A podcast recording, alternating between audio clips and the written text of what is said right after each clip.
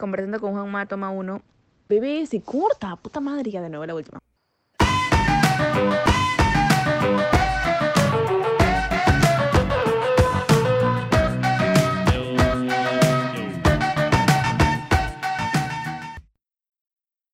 Perdón, perdón, me faltó, me faltó prender la cámara. Este, ¿Sabes? Una de, una, una de las cosas chéveres que estaba escuchando en, en una entrevista que tuviste, que, que, que dijiste que una de, la, una de las cosas más, o sea, una de las cosas más chéveres de ser comediante es como que tienes, tienes un horario así bien, bien flexible para ti y es como que tu trabajo real es en la noche, ¿no? Así que tienes casi todo el día como para prepararlo lo que tienes, ¿no? Me, me, pasa, me pasa casi lo mismo con los podcasts, que a veces como que los invitados me cambian a cierto horario y como solo me estoy dedicando ahorita a hacer podcast y, estu y, y estoy, y, y estudio en las mañanas, básicamente es como que cuando me cambian el horario, me dicen este día no puedo, no tengo problema, pero siento que tal vez en otras circunstancias, si, si hubiera tenido como que un trabajo, este, por así decirlo, yo antes trabajaba en un restaurante, no hubiera sido mucho más complicado, ¿no? Pero también siento que el hecho de que hayas dicho, hayas dicho eso, o sea, tiene todo un proceso, ¿no? No siempre ha sido así, y, y, y más o menos como, re, recuerdo que también te preguntaban cómo eh, fueron tus, tus inicios en la comedia, ¿no? Y tú básicamente dijiste como que no consumía tanta televisión y, y, así poco a poco te llevaron a un show, viste a Ricardo y así fue naciendo e, ese gusto por la comedia. Sí, o sea, creo que en, en, general siempre me gustó reírme, ¿sabes? Como en mi familia siempre el humor era una cosa muy cotidiana en, en mi sala, eh, siempre. Era mucho de la familia de mi mamá, mis tíos tenían como era mucho de, de, molestarse entre ellos, de poner como la chacota ahí en la sala. Y yo crecí con eso, viendo, y, y no veía mucha televisión. Creo que hay dos programas humorísticos que veía, como Vía Reír, y me acuerdo que amaba al, al Quique Suero, me encantaba el Quique Suero, y vi, vi un poco los cómicos ambulantes, un poco, lo, sí, sí, lo, sí lo llegué a ver un poco. Me encantaba Tripa, no, hasta ahora me encanta Tripa y vi 24 minutos, que hace poco volví a ver un capítulo y fue un poco fuerte volver a verlo, pero es porque a todo el mundo le pasa, ¿no? Está bien que te pase, creo, que ves un claro. programa que te reías hace años y ahora lo ves y dices, ah, bueno, sí. me está riendo de cosas que tal vez es un poco complicado reírse, ¿no? Total. Este, total. Pero bien, ¿no? Siempre estamos avanzando como sociedad. Y, este, y sí, o sea, siempre me gustó reírme, me pareció, los chistes, siempre que escuchaba un chiste, escuchaba, o sea, siempre tuve como disposición de, consumir este humor, ¿no? Más que todo de la gente, me gusta mucho el humor de la gente. Y claro, cuando vi comedia dije, ah, se hace de esta forma, existe el stand-up, ¿no? Ya fue una revelación para mí increíble. Wow. Y, y, y es chévere, ¿sabes? Porque, y, y, quiero hacer un punto ahí, por ejemplo, a veces, este, como dices, ¿no? nos, nos reímos de ciertas cosas a, a, cierta edad, pero ahora ya no nos causan risa. Y me has hecho pensar en South Park, que es el único programa de, del, del, que me reía a los 10 años, aunque me pareció un poco fuerte y, y aún me sigo riendo ahora, ¿no? Que es, es como manejar ese, ese, ese, tipo de humor, ¿no? Pero, pero también pasa, pasa el caso de, como, como, como mencionas, ¿no? la gente va, va aprendiendo nuevas cosas, o, o, como siempre me decían a mí, no va, vas desaprendiendo actitudes que tenías, pensamientos, y, y creo que vas claro, a claro. los, los, de esta era, ¿no? Es súper interesante también eso. Este, sí, creo que bueno, tampoco no he consumido mucho.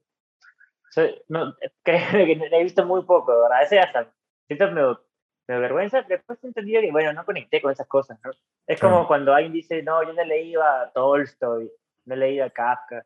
Bueno, son muy buenos, pero si no lo leído, no, no pasa nada, ¿no? Claro. Eh, eh, y yo no he visto mucho South Park, he visto un poco, pero siempre que he visto me he matado la risa. Pero creo que la diferencia está en que creo que South Park, creo que esa es la intención, ¿sabes? Como ellos tenían la intención de hacer ese tipo de humor sabiendo los límites que estaban cruzando, viendo hasta dónde estaban yendo, ¿no? O sea, creo que hubo toda una, hay una como una decisión de, el, este humor es así, vamos por acá, vamos por acá. Claro. En cambio, algunos programas de humor que ahora hay un, los, los revisas, ni, no se dan cuenta de con quién están jugando, ¿sabes? Como es un automático, no hay, no hay una idea de, ah, estoy haciendo un chiste sobre esto para criticar de esta manera y a pesar que sea crudo, estoy exhibiendo esta realidad, ¿no? Como no, no, no creo que no hay esa conciencia. Y creo que eso es fundamental para hacer ese tipo de humor más oscuro, ¿no? Total. Y, una, y una cosa este, que acabas de mencionar de, de, la lectura, ¿no? Este, sé que eres una persona que lee un montón. Este, ese, ese, ese, ese, hambre... como, siempre, como siempre digo, en Perú, que leas dos libros, más de dos libros al año, ya estás muy, muy arriba de promedio. la, gente, la, gente, no lee nada. No es que lea mucho, pero sí leo. Me gusta, me gusta. Pero, pero, pero, pero es todo un tema, ¿no? Por ejemplo, yo siento que este, cuando a mí por primera vez me, me llevaron a Quilca o me llevaron a Basuras, yo, yo me sentí ah, en, un paraíso total. O sea, habían libros muy, muy viejos. Yo una vez me compré un libro de 8 soles que, o sea, todo apolillado, más, y más que todo me lo compré por el feeling. Es un libro de John Steinbeck. Este, y, y, es el feeling, el, el pata me dijo, me, me, lo dieron en una biblioteca en Argentina y lo conservé y decía todo, ¿no? Y es muy bonito ese feeling, ¿no? Pero, pero, pero sabes que también el tema de que el peruano no lea, como que a veces se ve como que muy, muy reflejado este, en la realidad que la gente vive. No siento que de una u otra manera leer es, es algo muy bonito para, para como entender tal vez otras realidades, comprender un poco el pasado, si es que lees historia y todo. Pero siento que muchas novelas que existen como que muy, muy alejados de la realidad que se vivía en ese momento, que se vive ahora, no están, ¿no? Y siento que al, darte esa limitación a ti mismo de no leer, este, e incluso con libros adolescentes, ¿no? Siento que muchos se critican los libros adolescentes, pero en esos libros creo que puedes ver mucho de toxicidad, este, injusticias, infidelidades, es, es, este tema con las drogas, ¿no? Y, y, y siento que que, que los adolescentes lo tengan tan cerca y puedan ver y decir como que, bueno, este no es el camino, ayuda mucho, ¿no? Y, y a, veces, y a veces siento que, que mucha literatura juvenil este, es, es, criticada así de una manera como, e, e, esto no es literatura, por así decirlo, ¿no? pero siento que de una u otra manera ayuda. Pero, pero, pero como mencionabas, ¿no? acá, acá en Perú somos un país que lee poco o casi nada. Sí, una, una, vez conversaba con un amigo que tenía un programa de bibliotecas por el país, este, el escritor Javier Arevalo, y conversaba, él, él es bastante, eh, él estuvo en el colegio con mi papá, entonces por ahí nos conectamos y ese escritor me decía, es que el problema no es que la gente no lee, lo que pasa es que no hay bibliotecas y la gente no tiene cultura de biblioteca, ¿sabes? Porque en la municipalidad hay bibliotecas donde si tú no tienes ni un sol para pagar libros, porque también puedes decir, una, han hecho varios estudios, ¿no? Porque la gente no lee. Uno de ellos es que la gente dice, es muy caro leer, ¿no? Es muy caro leer. Que me parece medio, eh, porque en verdad yo creo que el problema fundamental es que la gente no ve la lectura como un hábito de entretenimiento. O sea, yo, yo cuando pienso mucho, leo. Cuando estoy pensando mucho, como estoy con la cabeza ya que no me soporto, digo, ah, ya, vamos a agarrar un libro. Y me meto una novela, una ficción para salir un poco de mí. Y cuando no pienso nada, cuando no se me ocurre nada, compro un libro. Y otra vez entro en un estado creativo. O sea, siempre, te juro, ¿ah? cada vez que he tenido un problema así o he estado como en, un estado poco creativo o de mucha maquinita, un libro siempre me ha sacado ahí. Siempre, ¿eh? siempre he ido a la librería. Bueno, ahorita que lo has dicho me sentí muy identificado, ¿no? También llevo una librería y tú me sueltas en la librería y me puedo quedar horas, horas viendo portadas, viendo qué libro me voy a llevar. Me tienen que sacar. Yo soy de esa gente que compra libros que no lee nunca, los tengo ahí, los tengo ahí. claro. Este, porque es como, eh, me gusta pero entiendo que la gente no lo vea como algo que divierte. Más allá de que creo que hay mucho, hay muchas muchas cosas, ¿no? Como por ejemplo que, que te pongan a leer a los 12 años a, este, novelas muy complicadas, ¿sabes? Como, este, no sé, Orgullo y Prejuicio, ¿eh? novelas pesadas. Entonces creo que, que, no ayuda. Por ejemplo, yo, yo empecé a leer eh, tarde ya, como ya adolescente, cuando un día me encontré un libro de, de literatura este, juvenil, el de, no sé si lo has leído, el de el ojo del, Los ojos del perro siberiano. De... Es plan lectora, ¿ah? es plan lector. Así es un libro de plan lector. Ah, no, no, me suena. O sea, es, es, básicamente la historia de un chico adolescente, así, 12 años, está en el cole, y cuyo hermano, el papá lo ha de la casa porque es homosexual y tiene sida. Entonces, tremendo dilema, es tremendo dilema. A mí me gustó mucho, lo leí en, porque es chiquito, lo leí en, en, un día y de ahí agarré otro libro. En mi casa sí, siempre hubo libros disponibles. Y creo que es la, por eso es tan importante la biblioteca, que tengas libros disponibles, porque en un momento, de casualidad, agarra, un niño agarra un libro y le gusta y empieza el empieza este romance que, tiene la gente que lee con los libros, ¿no?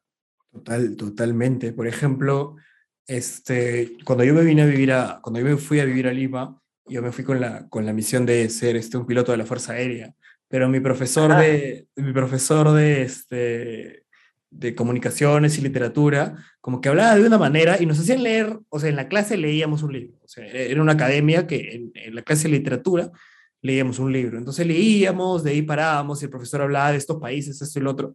Entonces es como que dijo, o sea, sacó en mí algo que yo, yo siempre tuve, ¿no? Que es como, a mí siempre me ha gustado mucho más la literatura, el cine, este, el teatro, la fotografía. Entonces ese, ese siempre ha sido un lado que me ha llamado desde adolescente.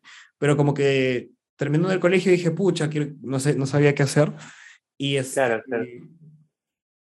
Después es lo que fue pasando en la academia. Por mi casa en San Miguel, a una cuadra, estaba la biblioteca. Y yo iba todos los días a leer. Y, y, curiosamente el primer, el, el, primer libro que me leí fue La historia de la aeronáutica del Perú. Como dije, bueno, voy a hacer de la Fuerza Aérea, voy a hacer de la Fuerza Aérea bacán, pero tienes razón, es importantísimo porque yo un día cuando ya me quité de la academia dije, ok, no voy a estudiar, no quiero ser piloto de la Fuerza Aérea, voy a ver qué quiero ser, y en eso estaba ese periodismo. Agarré y, como que chapé cinco libros, y dije, me voy a leer estos cinco, y, y, en la biblioteca he leído libros muy, muy interesantes. Mi libro favorito es Lolita de Nabokov, y, y lo leí en la biblioteca en, en dos días, y, y, para mí es muy bonito el hecho de que, por ejemplo, yo, mm, había gente que iba y leía, como también habían chicos que iban y de las academias hacían sus tareas, o gente que ya estaba en la universidad y, usaba eso, ¿no? O sea, siento que es, es un muy bonito ambiente donde la gente se culturiza, ya, ya te conocen algunos, ya por ejemplo yo siempre, había un abuelo que siempre iba y agarraba libros de la Segunda Guerra Mundial, y yo dije, pucha, ¿qué nostalgia le debe traer a esta persona leer este tipo de, libros, ¿no? O sea, pensar en su... tal vez es algo muy alejado, ¿no? Perú con, con Europa y, todo el conflicto, pero eso es lo que se vivió en su época, ¿no? Es como nosotros en, en un par de años, eh, en unos 10, 15 años, leamos un libro sobre cómo... Es, qué, qué, pasó realmente con el coronavirus y es un, estudio, es como te va a traer nostalgia, wow, estos tiempos y, y, y todo, ¿no? Siento que tienes razón, las bibliotecas es algo muy, muy importantísimo que, que, se, que se, promueva acá en el, en el, Perú.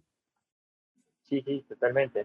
Qué bonito. Oye, también soy de San Miguel. Mira, nunca fui a, nunca fui a la biblioteca. Yo sí. crecí en San Miguel. Viví ahí hasta los 22, 23 años. Claro, o sea, sí, sé que, sé que tú vivías por La Paz. ¿Por qué parte de La Paz vivías?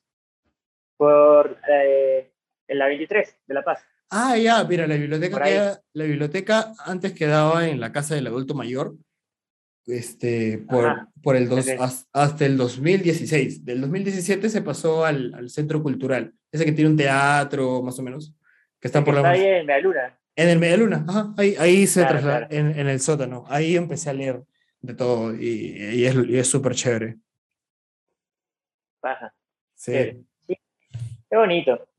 Igual, si a la gente le gusta leer, también los documentales son chéveres, también ayuda, es una forma también de, de, aprender.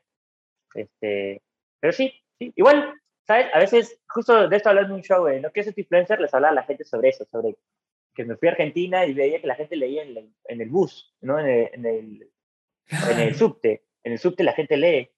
Y, y, a mí me parece muy chévere que la gente lea en el, en el transporte público, ¿no? Porque de un modo, este, te impacta, ¿no? La gente que está dice, ah, mira, está leyendo. Y yo, de algún modo te dice, ¿por qué está leyendo? ¿Qué es tan interesante como para que esté leyendo camina al trabajo? O sea, yo leo a veces cuando estoy caminando. ¿eh? Cuando estoy caminando en vez de ver celular, estoy leyendo, me tiene atrapado el libro.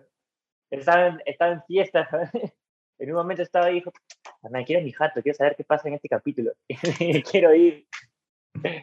Pero sí, es chévere. Igual, cada aquí, no sé, no me gusta. Sé que es importante porque a mí me ha ayudado un montón pero te juro que no podría obligar a alguien como, tienes que leer, o tienes que leer. Es como, es algo, para mí es algo que tienes que disfrutar. O sea, a mí creo que nunca nadie me obligó a leer. Y cuando me obligaron en el colegio, nunca leí. En el colegio no leí nada. Nada que me obligaron. Cero. Pero siempre he sido un rebelde, ¿no? Nunca me ha gustado. Por eso soy comediante. Pero. por eso soy comediante. No me ha gustado nunca la autoridad, nunca me ha gustado seguir un poco las reglas de la gente.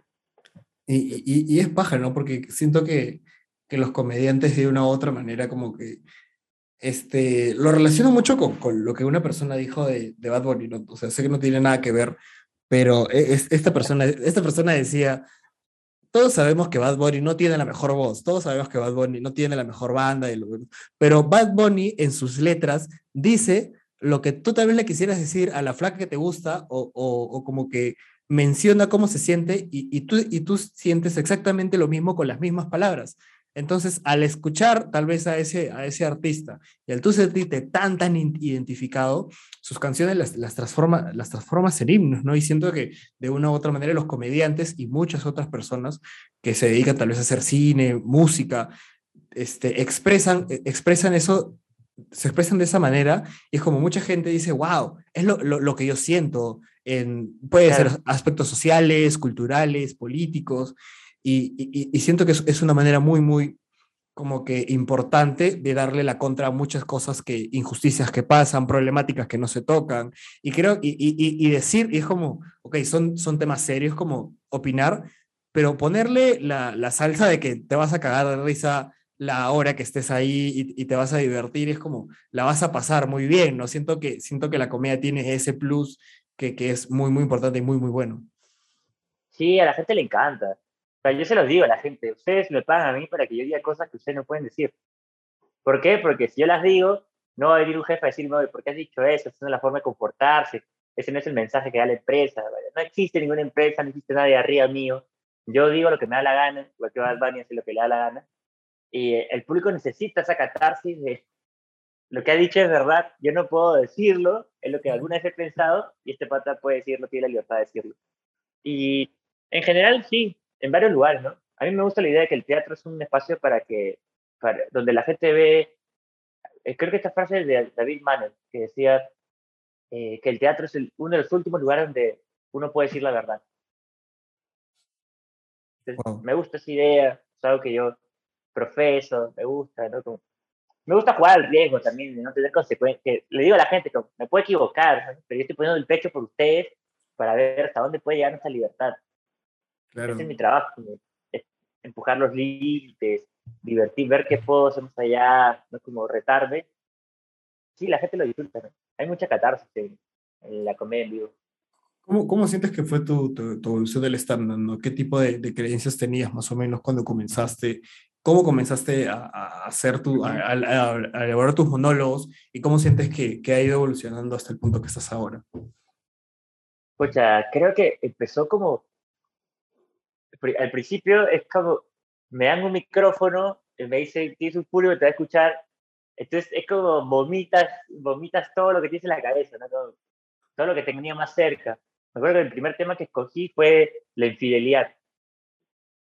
De, de, era, la idea, todo el texto era por qué cuando, cuando a un hombre le ponen los cuernos es motivo de burla. En cambio, cuando una mujer sufre un engaño, es este, hay que sentir pena, ¿no?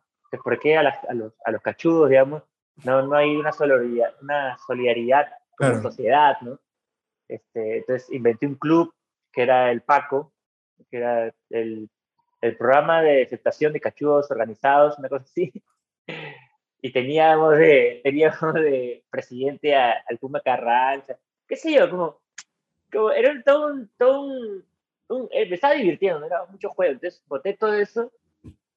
Y después de un momento que, que ya como fui en esos temas, comencé a ver otro tipo de comediantes, el, el Toby me introdujo a Josh Carlin, introdujo a Josh Carlin, vi a Josh Carlin, me gustó mucho el tipo de humor que hacía, que era más social, más de crítica, me gustó, pero yo no sabía cómo hacerlo, entonces seguí viendo más comediantes, encontré a Duke Stanhope, a Bill Burr, ¿no? como a, a varios comediantes eh, que tienen una crítica más social. Entonces me comenzó a gustar, me fui por ese lado y a la par veía, veo mucha comedia americana. Me encanta el humor de los negros allá en Estados Unidos, como Kevin Hart, Chris Rock. Chris Rock fue el primer comediante que vi, este, Cat Williams, que son gente, Richard Pryor, que es gente muy divertida. Entonces tenía este lado como esa, esa salsa que tienen los, eh, la cultura negra allá en Estados Unidos, que tiene un montón de la cultura latina y por eso se llevan bien. Eh, todo este tipo de humor que es divertido, que es picante, que es, que tiene más juegos físicos, y mientras también me nutría de la comedia social que escuchaba por todos lados. Y poco a poco fui como experimentando, ¿no? Experimentando, viendo que cómo puede entrar eso ahí, que puede entrar eso ahí, hasta que vi un especial de un comediante que se llama Mike Birbiglia, que en este espectáculo, que se llama El novio de mi novia, eh, que me gustó muchísimo, muy teatral, muchos juegos de, muchos juegos de él, este, y conmovía mucho a la gente. Por muchos momentos, no solamente lo hacía reír, sino que los conmovía. Había momentos muy emotivos. Entonces me gustó mucho eso también, porque como era actor, también me interesaba aplicar la teatralidad en, lo que hacía. Entonces ahí le comencé a meter su, su mezcla y probar, por ahí sentía que cuando uno comienza a, a meter nuevas habilidades o herramientas a lo que hace, es muy normal que tu, que tu, digamos, tu efectividad baje, porque te estás acostumbrando a utilizar otra vez estas nuevas herramientas. Y de ahí a cuando te acostumbras, tienes una nueva forma de comunicarte y vas ya por un estilo. ¿no? Y, estoy en eso, creo que sigo en la búsqueda, aún sigo buscando el equilibrio entre el, las cosas que quiero decir, criticar, qué tanto se ríe la gente, qué tanto los puedo emocionar. Entonces, hay gente que le gusta y no le gusta, ¿no? Hay gente que dice, si quiero como bueno, mejor me voy a ver una película, un drama, ¿no? O gente que dice, pucha, si quiero escuchar un mensaje, mejor me escuchen echar la TED. Y tienen todo el, todo el derecho de reclamarlo, Entonces estoy buscando como el equilibrio. Pero diría que eso, además, creo que sería imposible no evolucionar como comediante si no evoluciona la persona que hace comedia. Es como, mientras más yo crezco, más aprendo, más cosas me suceden en la vida, mi voz como comediante también comienza a cambiar, comienza a tener otro criterio, otra madurez. Total, totalmente. ¿no? Siento que, por, por ejemplo, me ha sido mencionado ciertos comediantes y, pues, por ejemplo, George Carlin comenzó haciendo chistes de pedos.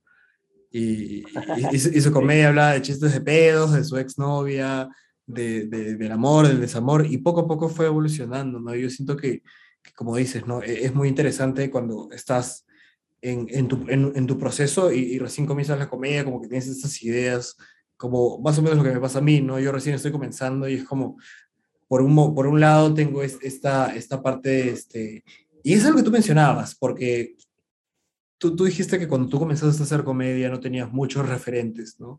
Este, En el Perú. Y es como que yo siento para, para, por ejemplo, alguien como yo, ahorita hacer comedia, realmente tienes muchos referentes peruanos, tienes, tienes un montón y, y, con shows en YouTube, este, y, y, que le están rompiendo, ¿no? Entonces, más o menos puedes ver quién va por, por, por tu estilo, ¿no? Y, y, es algo beneficioso que, que, también, por ejemplo, nosotros ahorita tenemos Netflix, en HBO hay, hay también especiales, en Amazon. En Amazon Prime. hay, hay, mucho, mucho, mucho, mucho.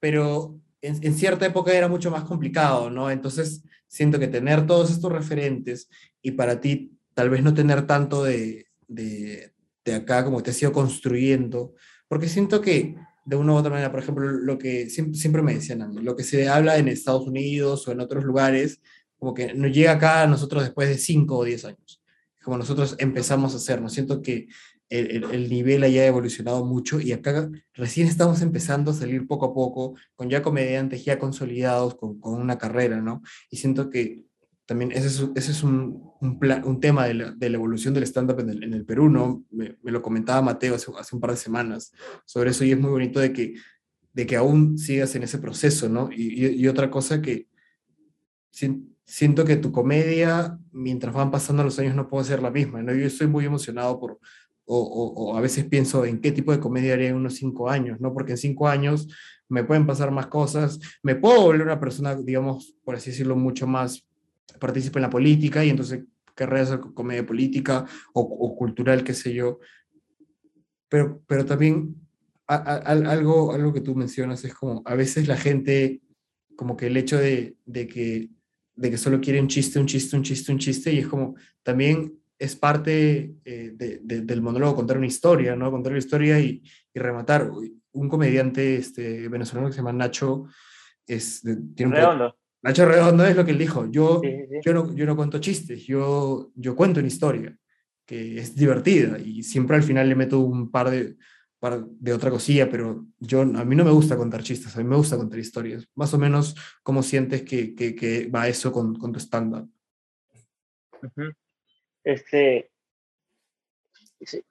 me acuerdo cuando el, el- los primeros talleres que llevé de estándar, había una regla que decían que nosotros no contamos, los estandaperos no cuentan chistes, se se decía eso. Este, Los no cuentan chistes ni cuentan anécdotas. Este, hacemos rutinas, monólogos, bla. Pero a mí me gusta decirle chistes, ¿ah? Todo el mundo le dice, allá en Estados Unidos todo el mundo le dice jokes, jokes, chistes, todo el mundo le dice chistes. Entonces, para mí sí contamos chistes. Ahora hay más storytelling en la, en la, en la stand-up, es como más global, la gente cuenta muchas anécdotas, el storytelling está bastante fuerte en el stand-up. Y a mí me gusta un montón el storytelling. A mí lo que más me gusta son las historias también, eso lo comparto con Nacho. Por eso, aparte de, de escribir stand-up, escribo, escrito, escribo una obra de teatro, escribo cuentos, ¿no? porque sí me gustan las historias. Eso es lo que a mí siempre me, de niño, antes de contar chistes, sí contaba historias. Solo, pero con mis legos, pero me contaba historias, ¿no? Armaba mis dinosaurios, mis romances, como armaba mis historias. Este, pero no, hay, hay, para mí sí es una mezcla, ¿no? Yo mezclo historias y escribo. Hay chistes que escribo, que hay un tema que me gusta, que me interesa, y digo, le busco el... eh, en eso sí soy bien clásico los stand-up. Sí me, sí me gusta buscarle la perspectiva que la gente no ha visto, que yo les digo, miren acá, ¿no? ¿se han dado cuenta de esto? ¿Se han dado cuenta? No como la clásica de, ¿se han dado cuenta que me gusta aún esa, esa esencia del se han dado cuenta? De que la gente dice, oye, sí, eso no me, no me gusta pensar, tiene razón. Eso aún me gusta conservar y creo que lo conservo más con los chistes que con las historias. Este, pero sí, igual, por ejemplo, que el público diga, no, yo quiero reírme nomás, no tiene nada de malo. Para mí, para, por eso hay, por eso debe haber un montón de tipos de comediantes. O sea, para nada yo voy a exigirle a un comediante que me haga, que, que, que critique la sociedad, que me haga reflexionar, que me conmueva, para nada. Eso es- cada quien hace lo que, su forma, lo que quiere expresar, ¿no? lo que lleva adentro. A mí, ya, tal vez soy un poco eh, vanidoso, un poco, no sé, pero eh, orgulloso, qué sé yo, pero a mí no me cuesta hacer reír a la gente. Ya no, ya. Tengo 10 años en esta huevada. Entonces, sé cómo tengo que ordenar las palabras para que la gente se ría. Lo sé. Mañana ya sé la técnica, me paro. Además, a veces solamente me paro y la gente se está riendo. Entonces, la gente se ríe. Para mí no significa un reto hacerles reír. Para mí un reto es, ok, además de hacerlos reír, ¿qué más le puedo hacer a esta gente? ¿De qué otra forma les puedo, les puedo entrar? ¿Qué cosas les puedo mostrar? ¿no? Entonces, es más un reto personal. Entonces, cada quien, no sé, si hay un comediante que dice, pucha, quiero hacer reír a la gente más veces en mi show, ¿no? quiero que no pare de la risa, ta, ta, ta, ta. también es un reto personal que también tiene su, su mérito, ¿no? Claro. ¿Cómo, cómo- consideras de que la, la actuación te, te ha ayudado a ti para el stand-up? ¿no? Justo mencionabas a, a, es- a esta, es- ese stand-up que viste de una persona que era muy teatral, este, y siento que la actuación de una u otra manera te ayuda un poco más, ¿no? Porque uno lo que hace cuando sale al escenario, muy, muy aparte del discurso que va a dar, y el, y el monólogo es más o menos hacerte o hacer que la gente empatice contigo en lo que siente, ¿no? O Que no se malinterpreten y, y- y ver el acting, ¿no? Una, una de las cosas que me decía mi profe conmigo es como, el acting es importantísimo, las expresiones que haces, cómo te pones el micrófono, cómo manejas el, el escenario, y así que, ¿cómo sientes que actuar te ha ayudado en el stand-up o, o cómo, cómo tienes esa, perspe- esa perspectiva? Ajá. Bueno, actuar me hizo, me enseñó varias cosas. Actuar creo que te, te enseña varias cosas, hasta aprender a respirar bien, hasta este, entender los lenguajes poéticos que existen en la, en la teatralidad. Pero creo que hubo dos cosas principales que me influenciaron. Una fue entender mi presencia escénica, que involucra todo, ¿no? Pararme bien, proyectar la voz, este, encarar a la gente, perderle más miedo al escenario, eh, entender la psicología de los personajes. Eso sí me dio como un trabajo de entender cómo se cuenta una historia tú sobre un escenario, ¿no? Eso me dio el teatro. Y otra cosa que me dio, que es la que más me impactó en mi trabajo, es entender el lenguaje poético. ¿no? Los, los símbolos que hay atrás de las imágenes que estoy haciendo. Porque el teatro son, son imágenes, son imágenes, son imágenes, son imágenes. Toda arte escénica funciona con imágenes. Y las artes escénicas que se tratan sobre la palabra que construye imágenes en la mente de la gente, tiene que ser más consciente todavía de las imágenes que está trabajando, porque al final el público utiliza su imaginación para completar lo que yo les estoy hablando, ¿no? Si yo te comienzo a, narrar mi historia, tú comienzas a, imaginar cómo se ve mi mamá, cómo se ve mi tío, cómo se ve la señora que me cruzó en la calle, ¿no? Comienzas a, a verlo, ¿no? A vislumbrarlo. Entonces tú tienes que ser muy consciente de qué cosa le estás, qué imagen le estás dando al público. Entonces, en esos símbolos que le estás dando al público para que haga esas imágenes, ahí hay mucho poder de, de crear poesía, ¿no? Elevar un poco el discurso para que tenga la diferencia entre que a mí me gusta como que mi stand-up tenga la misma energía que yo tengo cuando me siento con mis patas a chelear, y pues es que el público se siente tan cómodo y se ríe, pero elevado, elevado por la poesía que tiene la teatralidad. Entonces, creo que esas son dos cosas eh, que me dio bastante el teatro. Y creo que además la narrativa. Aprendí mucha dramaturgia, cómo, cómo, se escribe el teatro, y eso me ayudó a, a ordenar distinto mis unipersonales. Es como jugar con los paralelos, los símbolos, que esto cómo se conecta con esto, cómo se ve esto, qué pasa si cuento esto de este lado del escenario, qué pasa si hago esto, cómo va la luz. Entonces, creo que personalmente a mí me gusta, ¿no? Meterle más elementos al estándar para elevarlo, elevarlo, no en el sentido que sea mejor, sino hacer que una emoción tenga, tenga una potencia mayor en, el, en quien está viendo eso. Claro, hay, hay, hay, hay una cosa muy bonita que me dijiste que es de que tratas de que tu stand-up, o sea, lo que tú estás contando sea más o menos igual a tú sentado con tus patas cagándose de risa, ¿no? Y, y, y, algo, y, algo en lo que yo pienso, por ejemplo, es a veces en estructurar un personaje, porque yo siento que a veces muchas cosas que mm, las digo haciendo comedia o, o, preparando el monólogo, siento que no las diría como siendo yo mismo, siendo así yo de manera natural, o tal vez no lo diría de esa manera, ¿no? Porque siempre siento que en el estándar de una u otra manera tienes que meter un poco de picante o, o, o, elaborar un poco más las cosas, ¿no? A veces, y entonces es por eso que, o sea, de, de, mi parte considero muy importante esa elaboración del personaje, ¿no? Pero una cosa es como, este, y, y, a, ti, y a ti qué te pasa cuando interpretas un, un papel en una obra de teatro, como te metes de lleno, a veces e, e, es esa parte de tratar de que ese personaje tuyo en la comedia sea como igual, o sea la misma persona que eres tú, o sean personas totalmente distintas, ¿no? A veces siento que este, muchos comediantes llevan su comedia a, su vida personal y, y, es como, estaba escuchando como a veces su vida no era, o, era, no era tan alocada como pensaban o, o, sentían que se quedaban sin material y estas cosas, ¿no? ¿Cómo, ¿Cómo ves más o menos esto de el, tema de los personajes, del, del ego que, que, uno interpreta en el stand-up y, y, en el, y en el teatro. Ajá. Este, antes yo era bien purista, ¿sabes? Como decía, el stand-up tiene que ser tú mismo, tiene que ser tú. Felizmente he visto muchísimos eh, comediantes que hacen personajes, que, crean otro tipo de persona escénica para, para hacer stand-up. Así que creo que en verdad no hay una forma de hacer estándar. A mí lo que me, me, gusta, personalmente a mí me, me gusta, es, eh, comparto mucho lo que dice Jerry Seinfeld. A un actor le pagan más mientras más alejado está de él, ¿no? Por ejemplo, Christian Bale, la gente dice, mira cómo se transforma Christian Bale, mira cómo, mira cómo engorda, cómo cambia su, su, físico, su forma de hablar, su forma de andar. Mientras más diferente sea Christian Bale de su personaje, mejor actor es. En cambio, un comediante, mientras más sea él mismo, más, más, más interesante ver es. Y yo comparto eso con Jerry Seinfeld. Creo que una de mis versiones más honestas es la que está en el escenario. Y, y a veces, esto lo he conversado un montón con mi terapeuta, le digo, escucha, a veces mi, mi, este, extraño mucho el escenario porque soy bastante libre, no tengo dudas.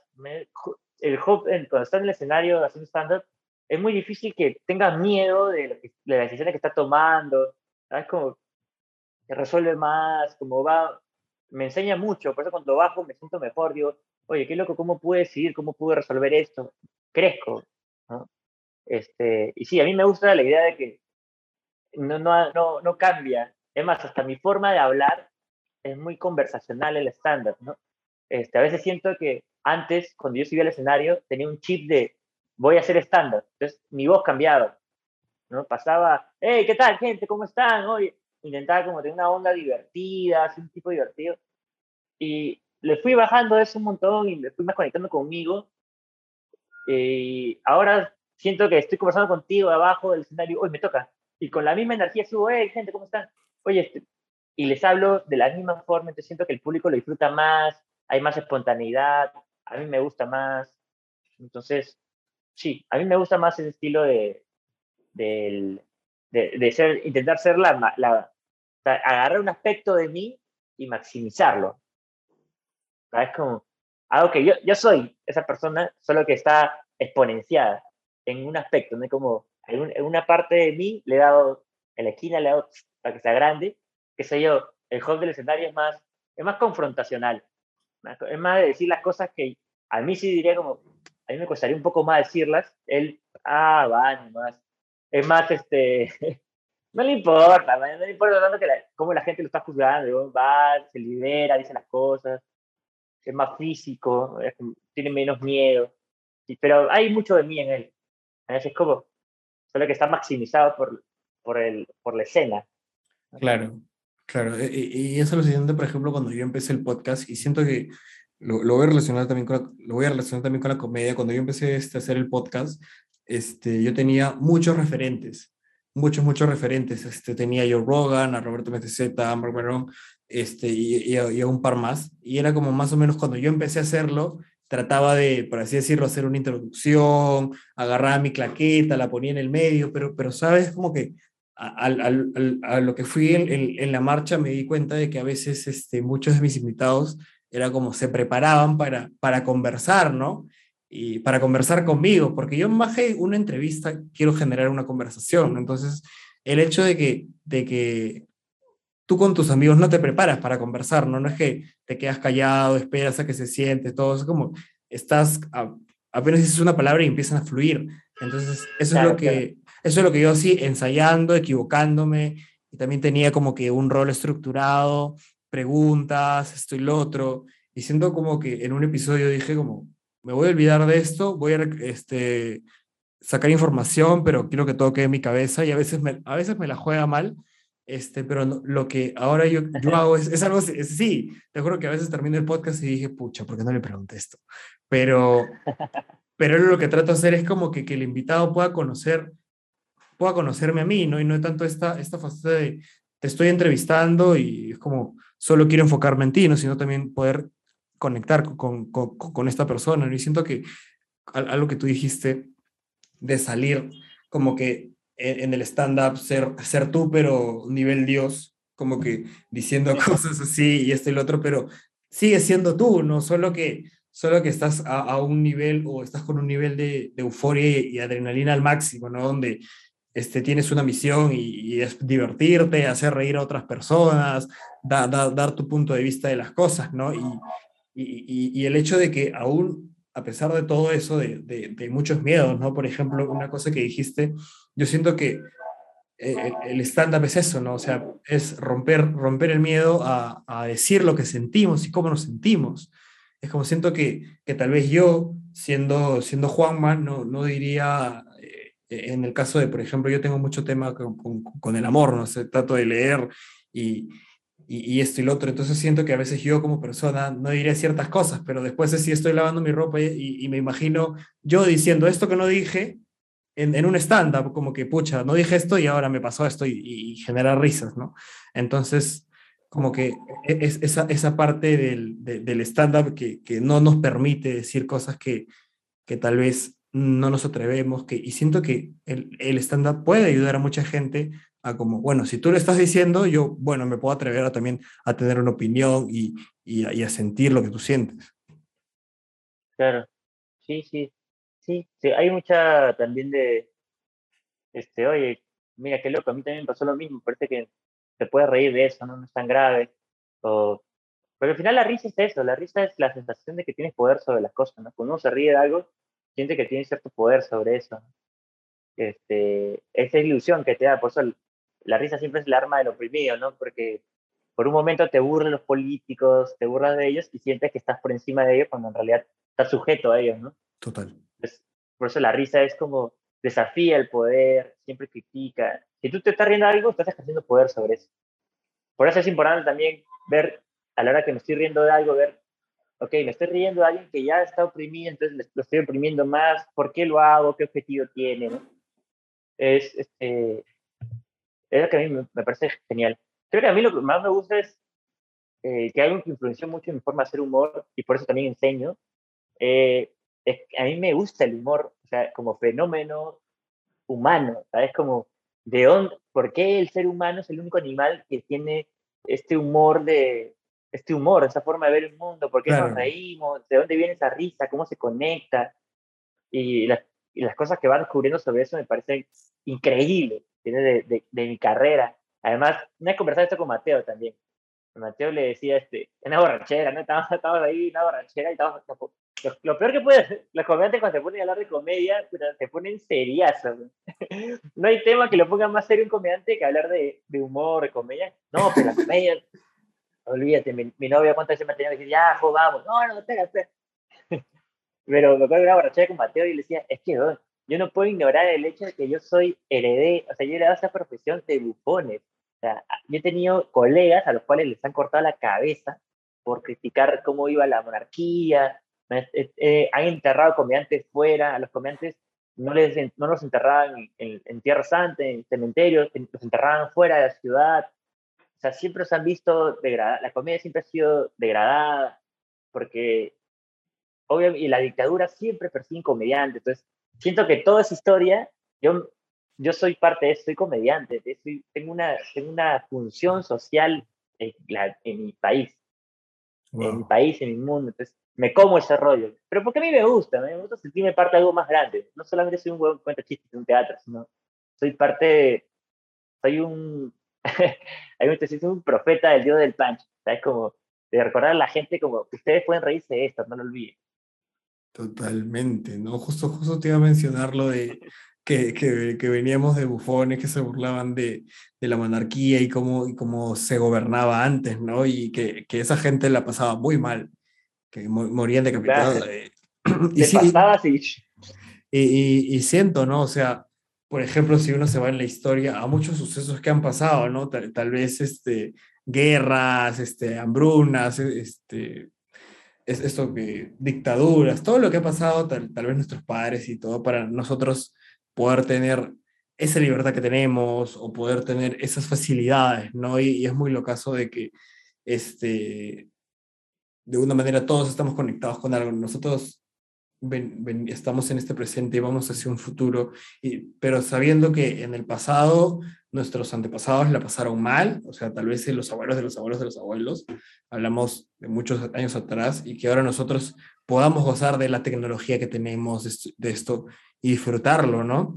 Siento que la, la comedia tiene eso, cuando este, estaba viendo un, documental en, Netflix, son varios capítulos donde los lugares más peligrosos donde la ah, gente hacía comedia y salía este, lugares de guerra y, y habían en, en, el Medio Oriente este, estas personas que, soldados que hacían comedia de guerra, ¿no? Y yo, y yo miraba y eran situaciones fuertes. Realmente es como que el, el tipo de comedia de ellos era muy fuerte, ¿no? Siento que el, el lugar donde uno más haya vivido así temas fuertes, como se toma, se toma la vida de una manera como mucho más relajada y cuando es comediante tienes otro chip y creo que tu perspectiva cambia completamente. Sí, para, aunque sea medio, medio curso y tal vez medio cliché, es que eh, los comediantes, la, o sea, hacer comedia para mí es, es un estilo de vida. es como ves, ves el mundo desde otra, otro lente. es como pasa una tragedia en tu vida y dices, ah, su madre. Bueno, saldrá un chiste esto, ¿no? Como es, es muy natural ver el mundo de, me parece genial. Hay gente, y sí, sí, es como, sí, es un estilo de vida para mí, ¿no? Mm, me gusta ver el mundo de esta manera. Lo hace menos trágico, menos hostil.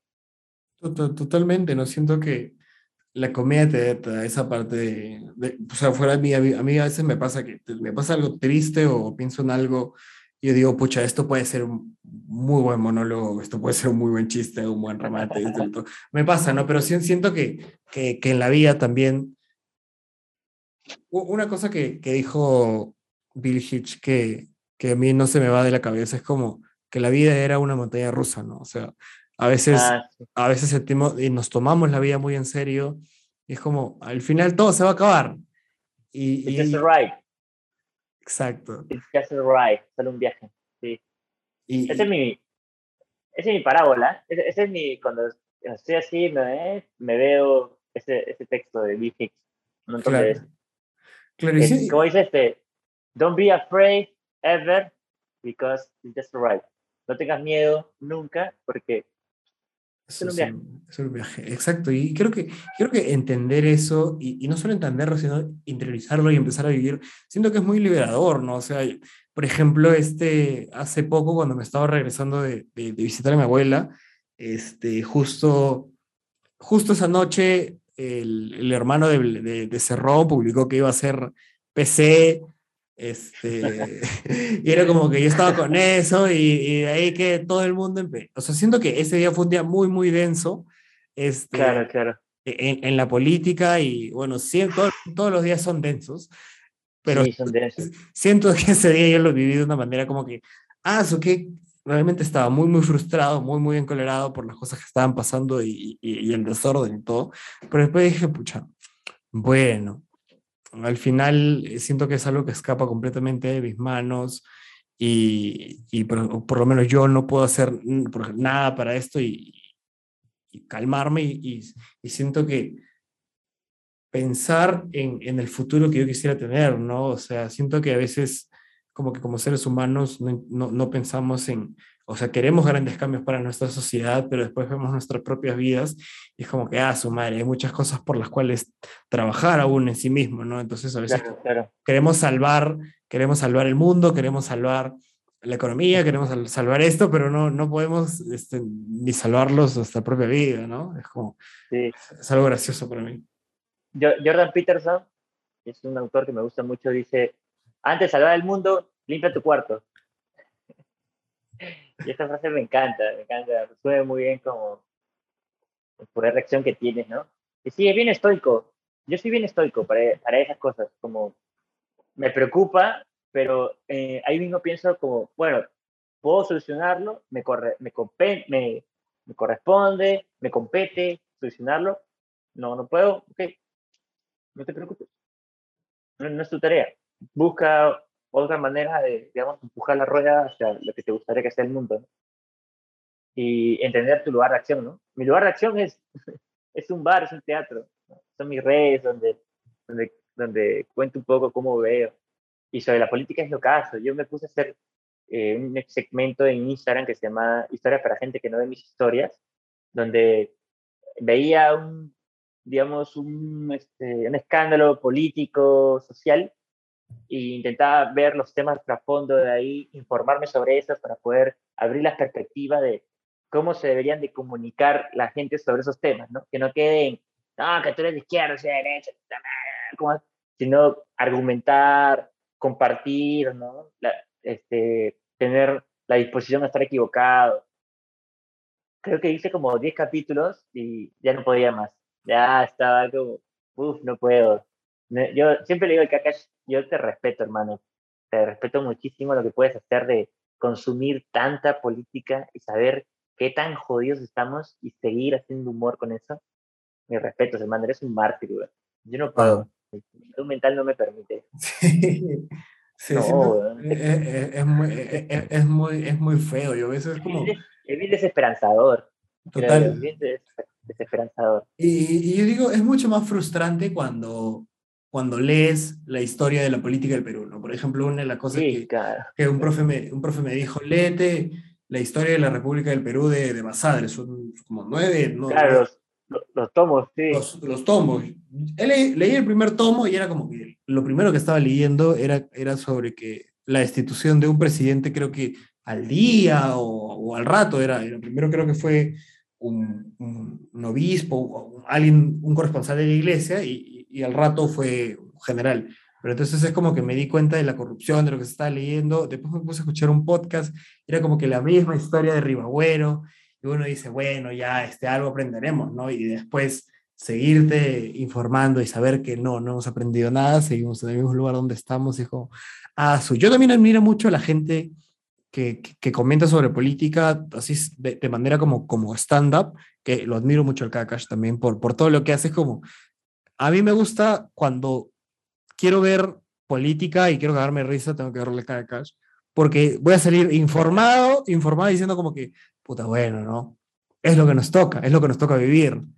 E, es, eh, nuestras decisiones siento que al final no, no, nos conllevaron a eso, ¿no? Y, y, es, y, es como, y es como un tema también, o sea, este, que, que tenemos nosotros que de ningún lado, o sea, la izquierda detesta a la derecha por, por simplemente tener los políticos que tuvieron y haber llevado a la corrupción al nivel y, y, los de derecha siento que juzgan mucho a la izquierda por todo el terror que se causó en, en, los años 90, en los años 80, no antes. Y siento que ahora tenemos, siento que tienes mucho más información para saber qué tipo de movimientos son estos y, y, y lo que representan y qué tipo de, de, movimientos son otros de izquierda, qué es lo representan, cómo son sus ideologías, e igual con la derecha, ¿no?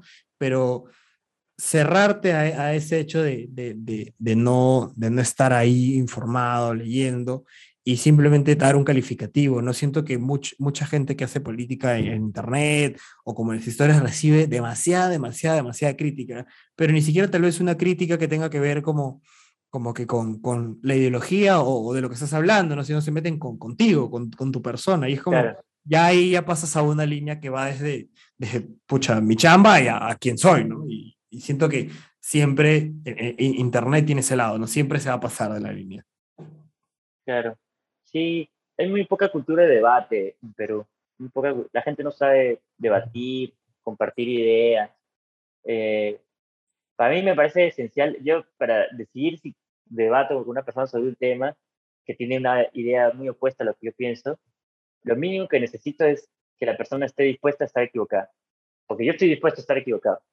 Cuando yo entro en una discusión, a pesar que yo soy, puta, soy bien terco y soy bien orgulloso, me, me gusta como tener la razón, este, eh, me he forzado a, aceptar que, que, no, no sé todo, pues no puedo saberlo todo. Entonces, puede ser que la persona que me está diciendo algo tenga, tenga algo de razón. Entonces, creo que eso falta ahí en la, en la ecuación de la conversación entre la derecha, la izquierda, el centro. No hay consenso porque, bueno, la clase política en Perú es una porquería, ¿no? O sea, no, no es una novedad, ¿no? No tiene ningún interés no le importa para nada, le importa sus intereses, pero toda esta guerra que hay ahorita es por que todos quieren parte de la torta, ¿no? Mientras que nosotros estamos abajo ahí totalmente o mirando a otro lado o sufriendo sin poder hacer nada. Este, pues sí, falta un montón, falta, falta clase política, falta este, participación ciudadana, reforma. Sí, es lo caso. Sí.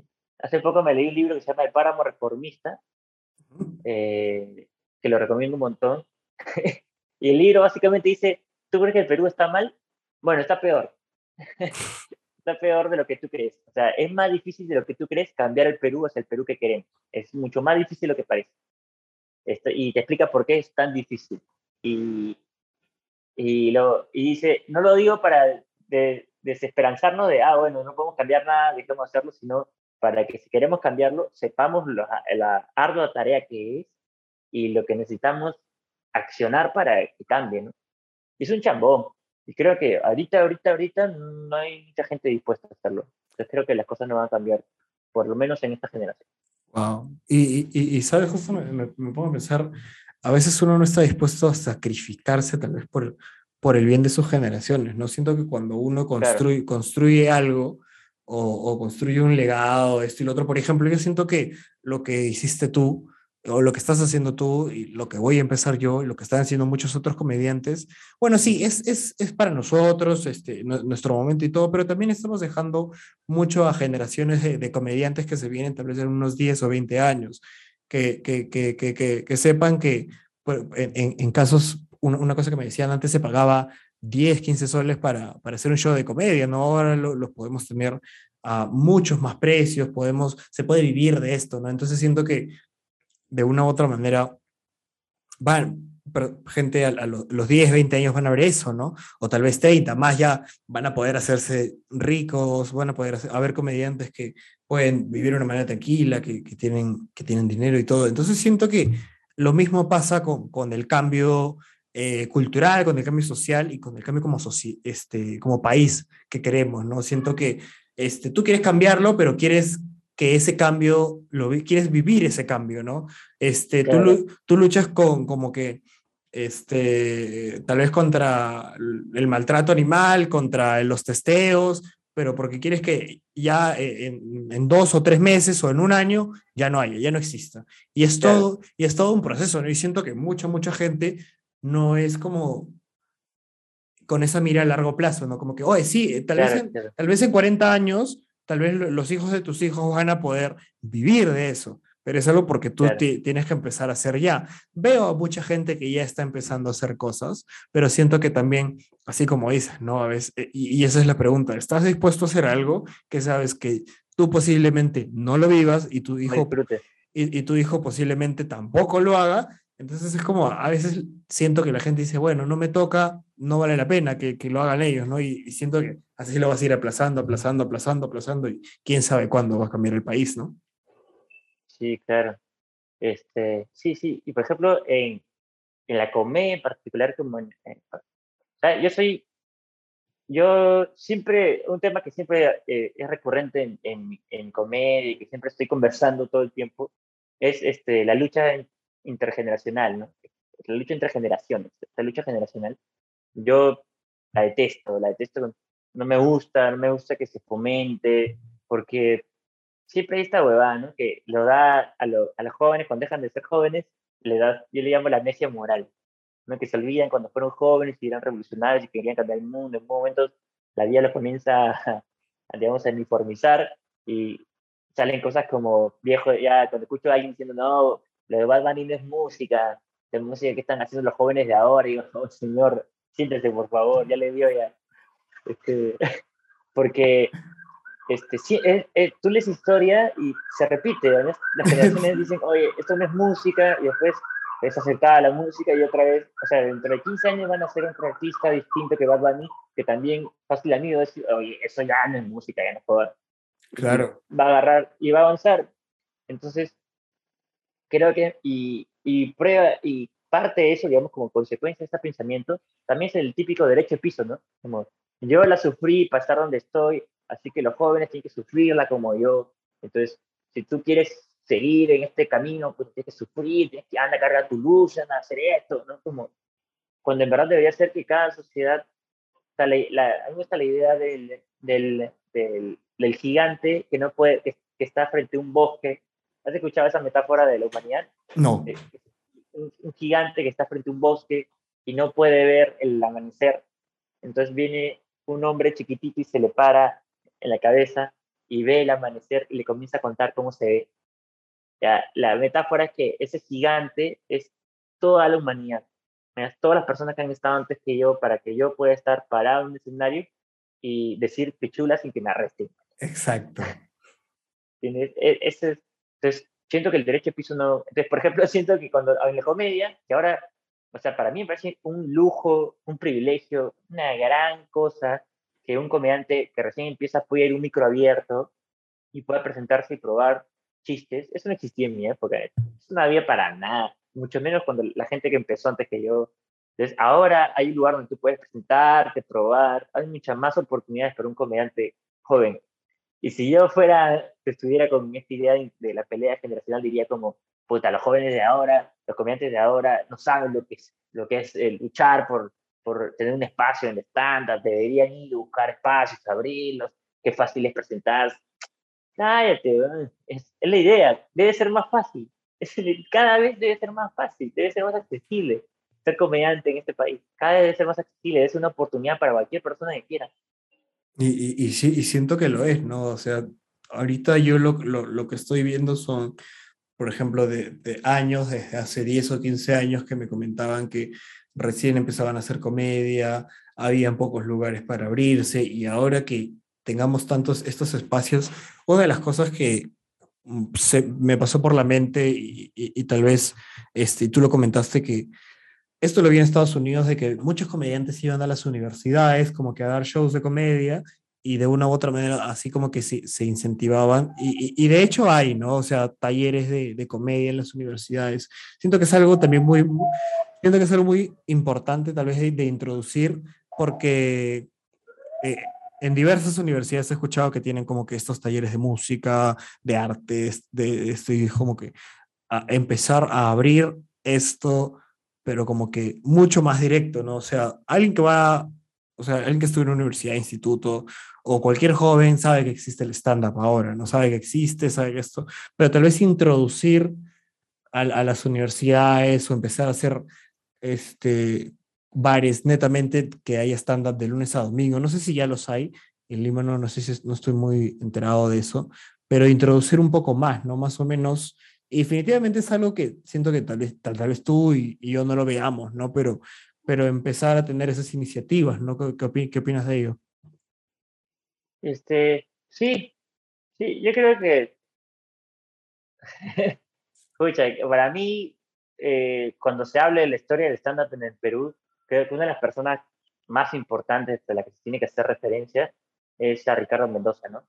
Él era parte del Círculo Artes Escénicas de la Universidad de Lima, y ahí se dictaban los talleres de stand-up, donde, donde llegué yo, donde, eh, y después de su taller salen no Cagafar, Matante Ibañez, eh, eh, Jala Toby, creo que, que, que, es una rama importante porque eh, Richavo siempre buscaba incentivar eso, como la cultura del stand buscar nuevos espacios.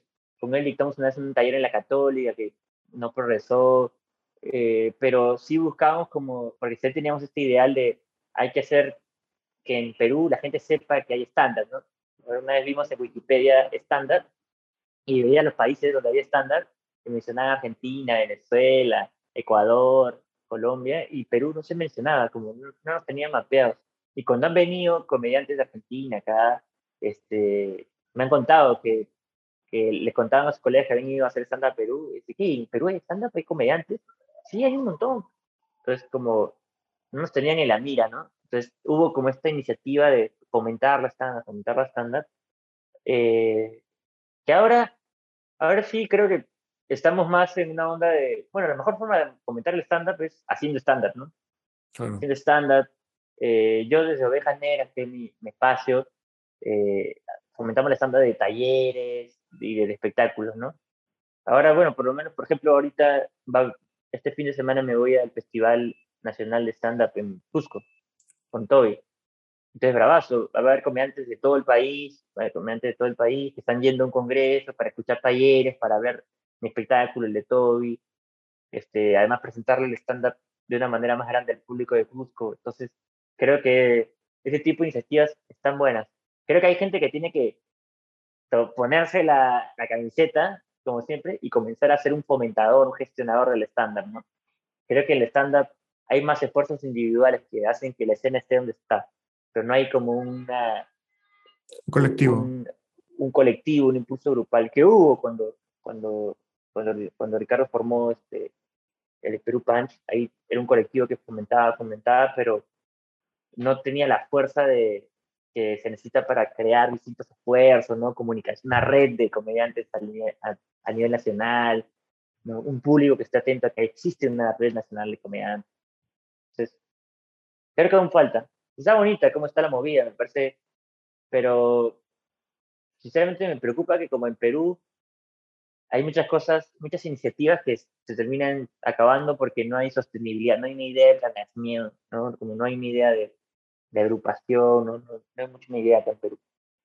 Y, o sea, ¿crees que, que ese problema que, que, tenemos es algo netamente cultural o, o, es un tema de cada uno? ¿no? Porque tienes razón, yo siento, a veces yo digo que se genere un colectivo es tal vez mucho, mucho más como que, que hace crecer a todo un grupo que a una sola persona, ¿no? Que, que siento que con un grupo, este, llegas a ser mucho más, ¿no? A veces dicen que, que dos son mejor que uno, o sea, se apoyan entre sí. Este, por ejemplo, los que escuchan, digamos, a, a Jorge, eh, ahora van a escuchar a, a, tal persona y así como que haces crecer uh, y haces hace crecer una comunidad y que más gente, ¿no? Y, y, tal, y tal vez con el, con el, con el tema de, del individualismo, ¿no? Siento que este, ser conscientes de que todavía como que nosotros aún estamos creciendo, ¿no? Como dices antes, antes no, nos veían y decían que acá en Perú es stand-up. Bueno, ahora sí, sí creo que ya tenemos mucho más la mira, tenemos programas que dicen, bueno, acá en Perú sí es stand-up, y es como ir, ir, creciendo poco a poco, ¿no? Es muy, muy bonito el, el tema de, de, formar estos colectivos. Sí, yo le, yo le, recomendaría a la gente que empieza a que busque eh, colegas, sabe, grupos, crece más. Esta frase de eh, solo llegas más rápido, pero en grupo llegas más lejos, es muy real. Entonces creo que, que sí, agruparse. Ahora, este, tal vez tenga que ver que también con el estándar, ¿no? que es bastante este, individual. ¿entiendes? Como, puedes tener un grupo todo, pero al final tu carrera depende de ti. Ah, claro. ¿no? Que, la gente, que la gente sepa quién es Juan Mancilla depende de mí, de, de, mi, de, lo que yo escriba, lo que haga por mi trabajo. ¿no? Entonces, creo que ahí ese es un poco el conflicto, ¿no? Pero también me, me da curiosidad, me, también me, me da como ¿qué va a pasar? ¿no? ¿Qué va a pasar con el stand-up? ¿Dónde va a llegar? ¿Qué, ¿Qué, puede suceder? Etcétera. A mí no soy mucho de criticar lo que se hace, ¿sabes? Como, mm, vi que no, no, no, es fructífero, prefiero, para mí la mejor crítica es hacer, ¿no? Si a ti no te gusta, falta comedia política en Perú, haz pues, haz, párate y haz política. La gente, va a haber gente que va, va a ver y va a decir, oye, mira, hay comedia política, yo también puedo hacerlo. Se une, en vez de estar diciendo, pucha, debería, el humor debería ser así, así. Cae de la boca y haz el humor que tú quieres escuchar. De eso, para mí, de eso se trata. Haz la comedia que te gustaría consumir. Totalmente. Si no hay un humor como el tuyo, bueno, impactanos con tu humor único. Claro, sé, único. Eh, eh, eh, eso, es lo, eso es lo que yo, lo que yo siempre digo con, con cada cosa que hay en este mundo, ¿no? Es como, y, y, no te voy a mentir, yo en cierto momento de mi vida era una persona que se quejaba porque, este... Eh, perdón, perdón, voy a, ¿No? Juan, estoy, este, se me está acabando la batería, voy, ya, a, ya. voy a conectarlo. Ya, chévere, chévere. Rapidito.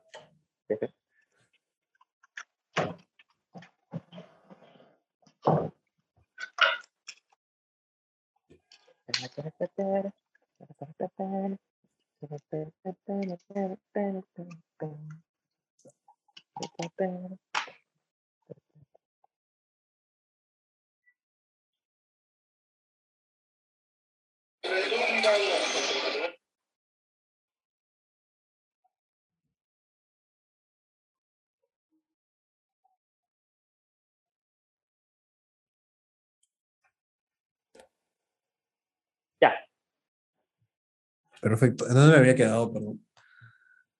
Este, estamos hablando de que si quieres un tipo de comedia, tienes que hacerla. Exacto, o sea, yo, yo, yo era una persona que mucho se quejaba de, de, de, de, la música, de la literatura, hasta que en un momento es como, no sé si mi papá o, o, o escuché lo mismo, ¿no? Ah, no, lo escuché en un TikTok de Ricardo Moral, que era, hazte cargo de ti mismo. Era que, que el, el, momento que su papá le decía, ¿no? Este, mira, si tú quieres este, este, ser productor, ser productor, este, empieza a producir tus propias cosas, no, no andes quejándote de que, no, esto lo yo creo que la, este, empezó su productor y todo esto lo llevó a donde lo llevó. Y, y, y, era el hecho, y era el hecho con, conmigo, ¿no? Yo es como, empecé a estudiar cine y empecé a, a, a ver muchas cosas del, de, de, que se criticaban el, el, el, cine mainstream, esto que lo otro, y, y, y, al final como que empecé a leer un poco so, sobre el, el hecho de co construye el, el, el, futuro que, que, quieres, ¿no? O sea, construye la, la vida que, que, tú quisieras llevar y anda conforme a lo, a lo, que te guste, ¿no? O sea, yo creo que si al final no empatizas con un tipo de, de comedia, digamos, con, con, un humor político o con un humor social o con, o con un humor inteligente, porque también siento que hay comediantes que, que, que elevan cierto nivel intelectual. Por ejemplo, la vez pasada estaba hablando, hablando con un amigo y hablamos de que Futurama era un, porque a mí me gustan mucho los dibujos animados, era un, era un dibujo animado para adultos que tenía mucha comedia inteligente. Y era como investigando, me, me, puse a ver que ellos con sus guionistas tenían aparte a un equipo, a un equipo de 15 doctores, este, gente que, que sabía de física nuclear, física cuántica y, y, estas cosas, ¿no? Y entonces es como, bueno, ese tipo de humor va para ellos. Si a ti no te gusta, pues simplemente no lo veas y, y no pasa nada pero siento que acá en, el, acá en el Perú se critica mucho esto, ¿no? También pasa mucho con el cine, pasa, pasa mucho de que la gente se, se queja de que no hay artistas locales y en el momento en que descubres uno, no le, no le pegas ni bola porque dices, pucha, ya, pues este, Exacto. no me, no me gusta. Y, y es como con la comida también, no, que quiero, quiero que hablen de, de este gobierno, por así decirlo, ¿no? Pero si no lo hace, está bien. Este, si tú sientes, y eso es algo, si tú sientes que con la capacidad de hacer comedia, ve y hazlo. Tal vez eso es un impulso y, y es un llamado de, o sea, si yo sí yo siento, yo siento eso, ¿no? Si a ti, por ejemplo, tú eres músico y no te gusta lo que, lo que escuchas, ve y produce tu propia música. Ya tienes, Claro. ya tienes puntos a favor de que ya, ya más o menos sabes cómo se arma. Si más o menos te gusta la comedia y lo disfrutas y, y te gustaría, y si tú sientes que nadie es políticamente incorrecto, eh, irreverente y con una comedia absurda como tú quisieras, hazla tú. Y, y, y- y eso, Claro. es muy, y eso es muy bonito. Y siento que también, de una u otra manera, es, es una crítica a que, a que la gente se ocupe en su vida y que disfrute lo que le guste y lo que no simplemente deje de, de- de verlo. Y también para que, bueno, si algo no, no, no, no va como tú quieres, pero quisieras hacerlo, ve y hazlo. No, no pierdas más el tiempo, no, no esperes a, a un tiempo perfecto, ¿no? porque es- eso, eso no existe. Sí, totalmente. Escribe el libro que quieres leer. Por- por- totalmente. Sí. ¿Cómo, cómo, cómo es tu, tu pase y cómo es esa transición tuya cuando estuviste en televisión? Que, que, que me cuentas que, que, bueno, contabas en la entrevista, en una entrevista que escuché algo muy divertido de que este, tú habías llegado y, y habías visto el pollo y, era, y fuera como, era algo, no- no- no- era algo nostálgico para ti, como que ya yo quiero, dijiste, ya yo quiero, yo quiero ser el pollo, ¿no? Este, yo, yo sé que el- el- este programa en la televisión maneja un, un tipo de humor, ¿no? Más o menos cómo llegó a chocar con el tuyo cuando ya estabas desarrollándote en el stand-up y qué cosas te dejó la televisión para seguir trabajando o, o qué cosas también viste para decir como que, bueno, no, esto no es lo que yo quiero para mí o, o me voy a llevar esto para, para allá. Ajá. Este, tuve, he tenido, creo que tres experiencias televisivas. Tuve, no, cuatro, cuatro experiencias televisivas muy diferentes las cuatro. Estuve primero en, en Night Chabuca con Ernesto Pimentel, con Alfredo Chabuca ahí. Hicimos un reality humor que me fue hasta el perno. Me, fue pésimo, man. Y pensaba como, ¿por qué no pega mi, mi forma de hacer comedia, no? Y este, y sentía que hacía muy poco. O sea, me dejó la sensación de que el stand-up es muy poco. ¿no? Como que yo parado hablando es muy poco para la tele. Entonces, este, bueno, terminé, ¿no? Llegué al al final del programa y salimos. Y de ahí entré a ser comediante con Fernando Armas, que estuvimos un año en Willax. Y esa experiencia fue muy divertida. Eh, trabajamos de lunes a viernes, hacíamos un programa diario de comedia, eso no se hace en, ninguna, en ningún lugar del mundo, y menos cuando éramos solo siete personas trabajando ahí, Oh, de las cuales seis éramos el elenco. Entonces, era bastante exigente y yo no tenía la madurez para afrontar el reto. Creo que hubo cosas que aprendí muchísimo Fernando, de, de estar ahí, la televisión, fue un momento muy bonito, pero creo que no, no podía explotar mi potencial porque no tenía la madurez para enfrentar el reto que estaba ahí, ¿no? Y después fui a, al WhatsApp de JB, llegué al WhatsApp de JB y estuve seis meses ahí. Para mí fue chévere conocer a la gente, ¿no? Que había visto en la tele chiquita, ¿no? Como, Ay, qué loco, qué loco.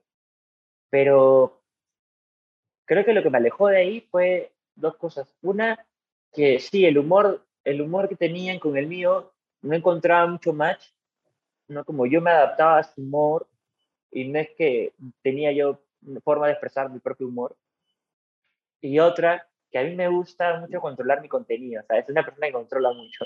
Entonces, me gusta decir lo que pienso, ¿no? Y entonces, me costaba mucho encontrar una vía para eso ahí.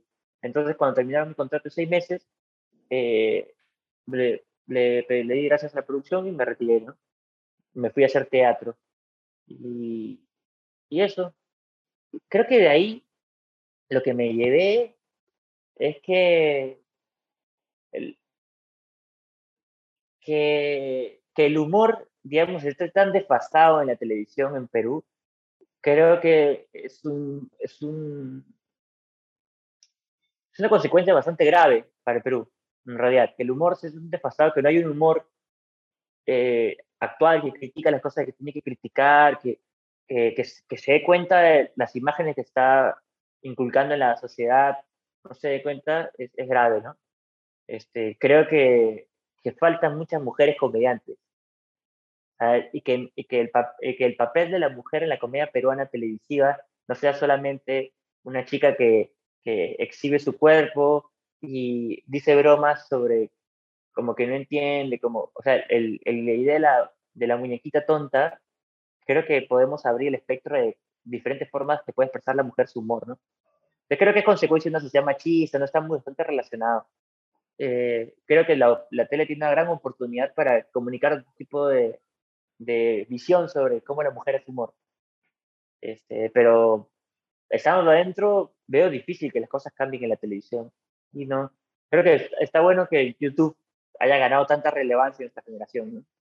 Totalmente, y sí, siento que, siento que el hecho tal vez estos medios tradicionales siempre van a ir a lo seguro, ¿no? O sea, y en cambio en, en, YouTube uno se lanza a lo, que, a lo que le gusta y si pega, pues hay, hay gente que está dispuesta a ver eso y, y, si no pega, no, ¿no?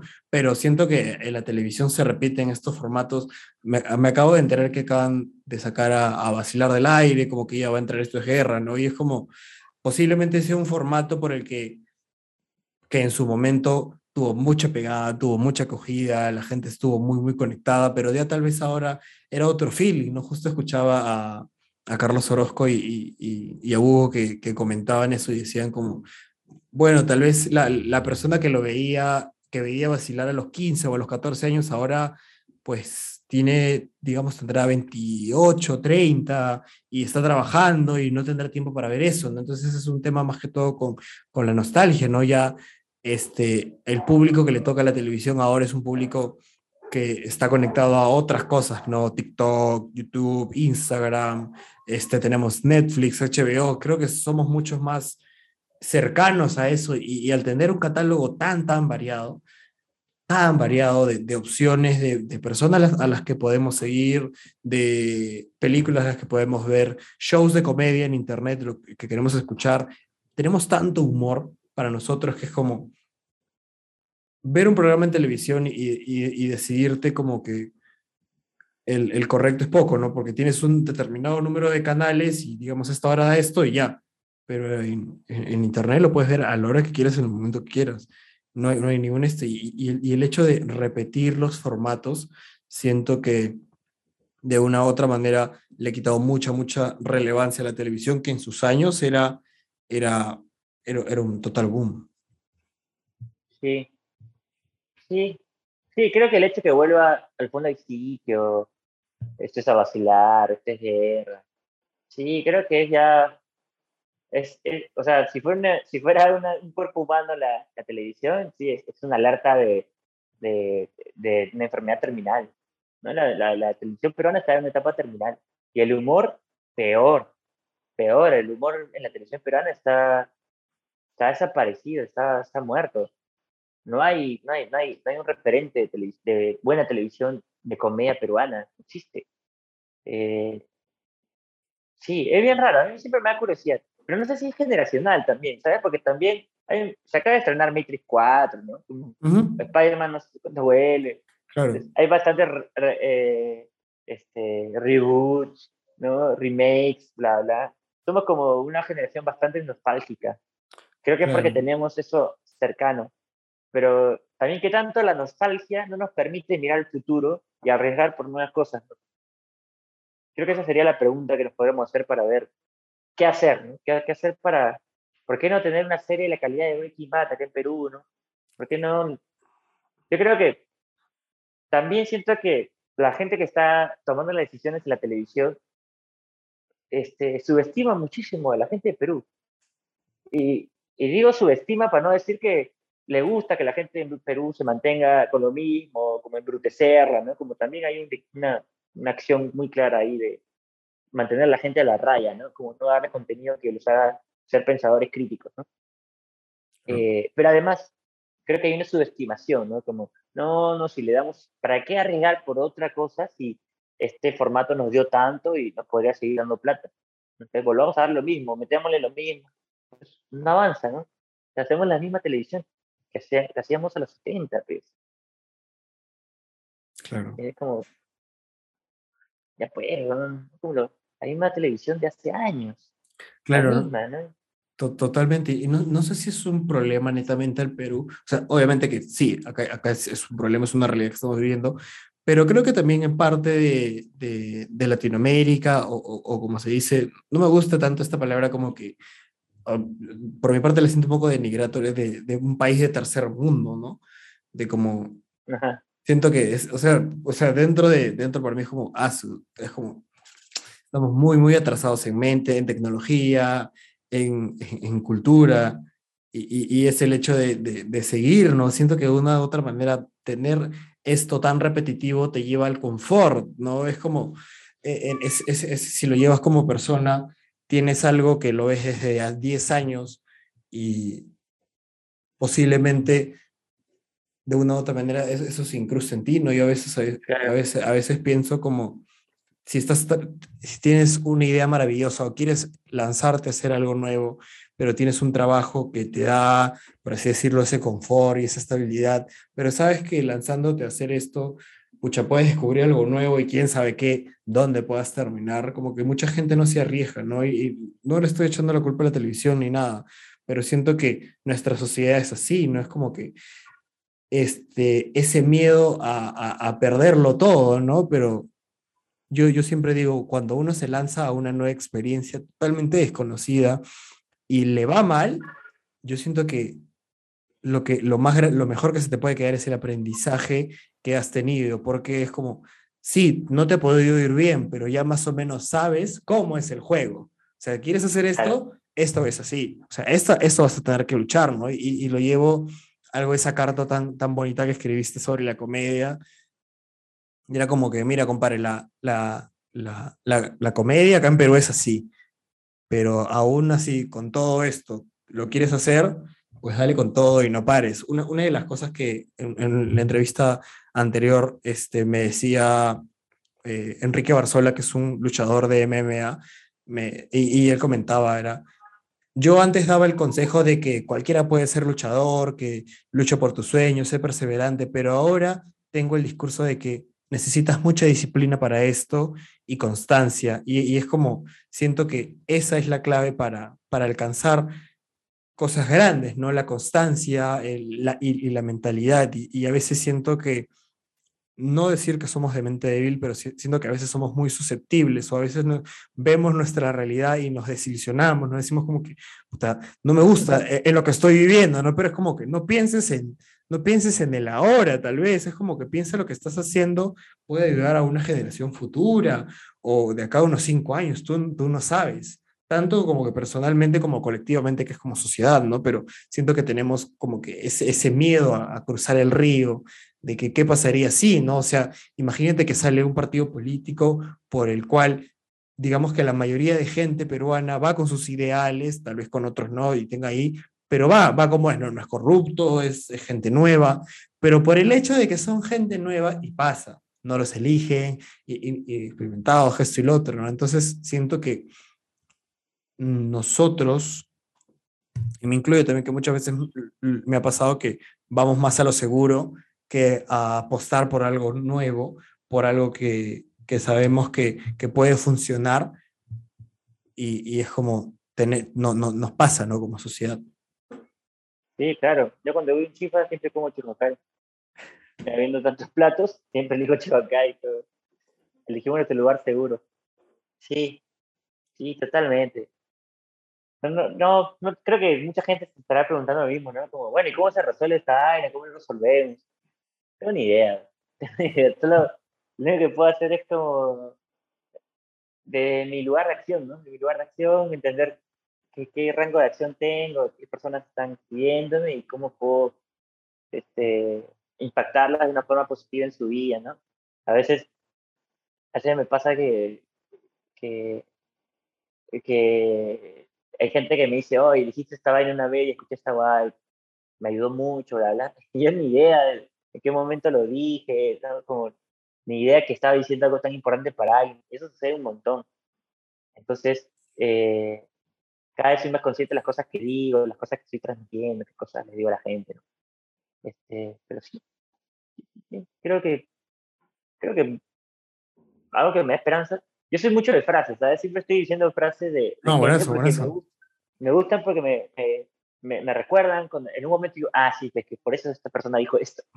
Y hay una, hay una frase de Facundo Cabral que me encanta que dice, este, no creas que los malos son más. Lo que pasa es que una bomba hace más ruido que una caricia.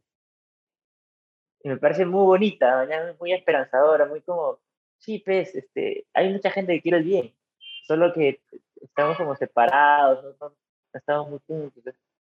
Eh, por ahí están, por ahí, por ahí están, hay que, hay que seguir, hay que seguir.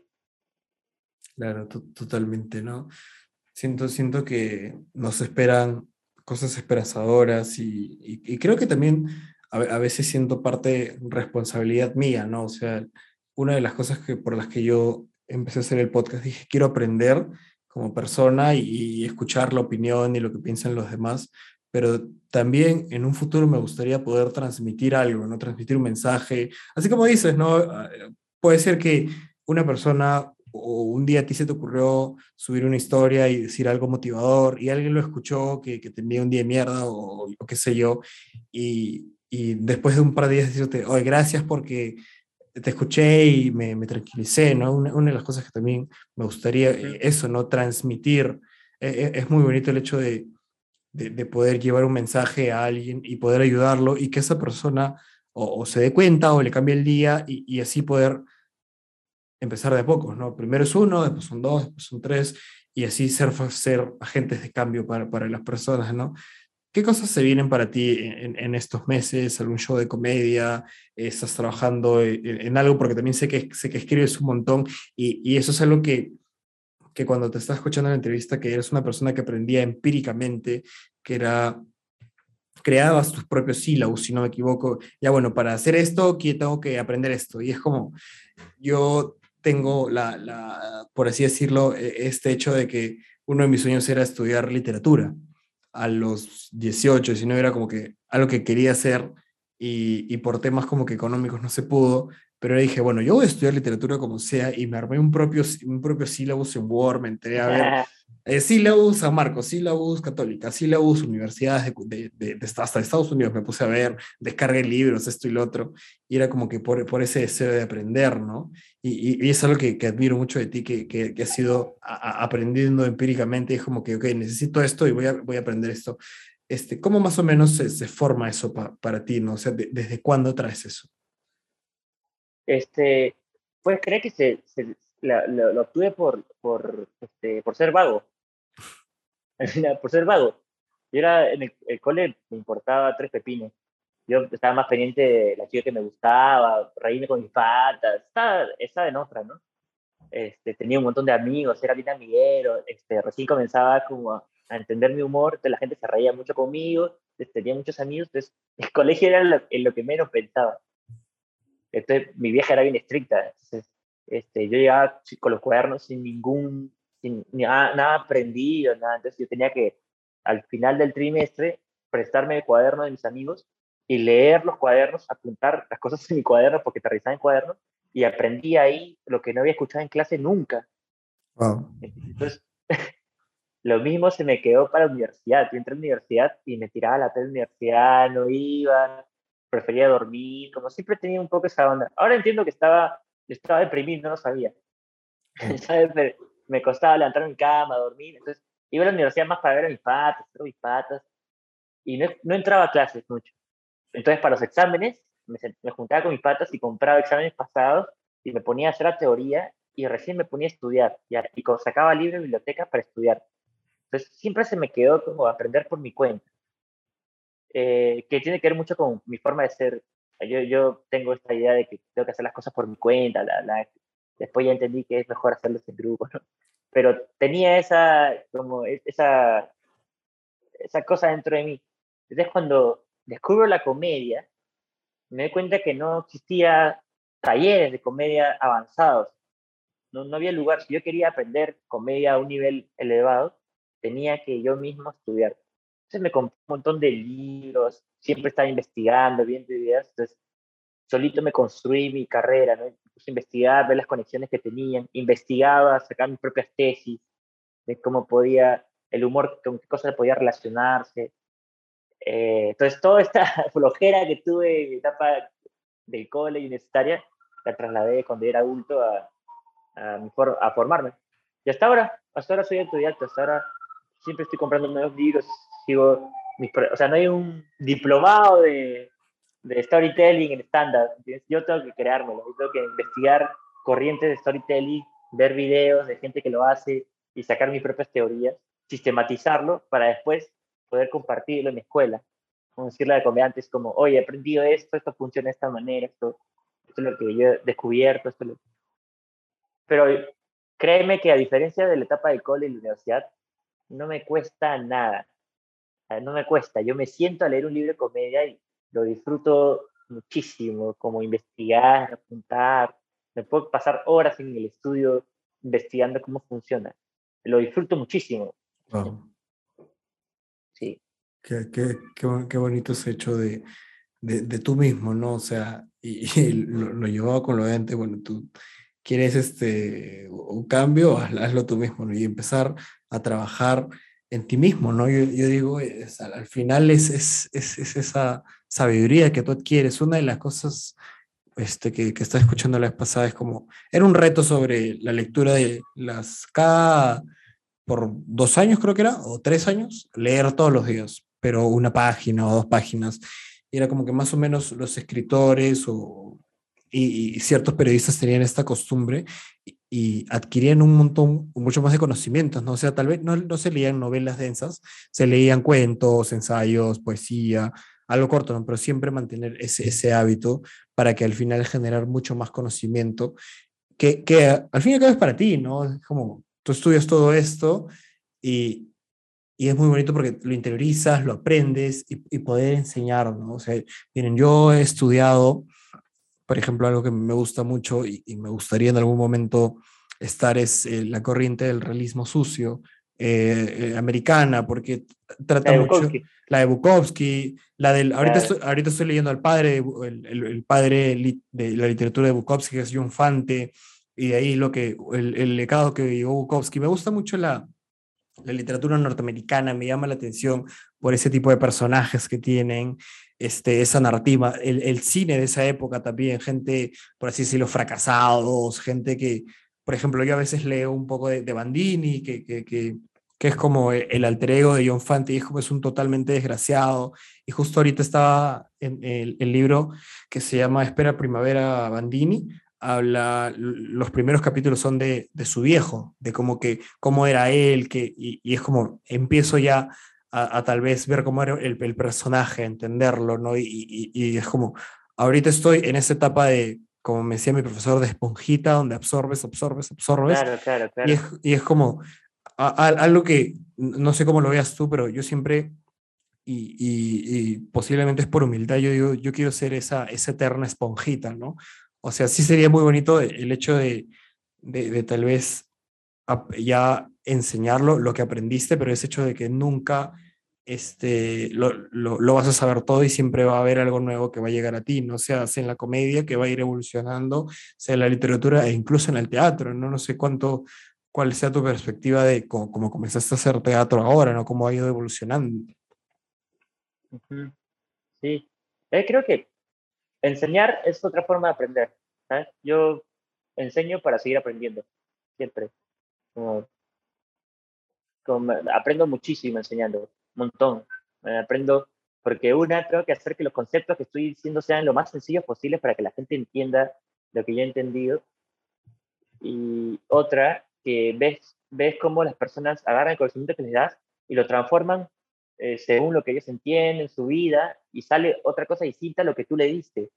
Entonces, ese, ese, ver el aprendizaje es una cosa hermosa para mí. Cuando veo a mis ovejas negras, le llamo a mis, a mis alumnos, veo mis ovejas negras haciendo estándar, este, me encanta verlos, ¿no? Me encanta como, wow, yo vi cómo empezó su idea y cómo ahora tiene esas ideas transformadas en chistes y se para el escenario y está, este, me da, me da, me, me da mucho, mucho, mucha alegría, ¿no? Mucho, mucho orgullo por lo que están haciendo, más allá de que, más allá de sus logros o de que sea un gran comediante, es como cómo está utilizando el conocimiento que le di para transformarse, ¿no? Y eso, eso me parece hermoso.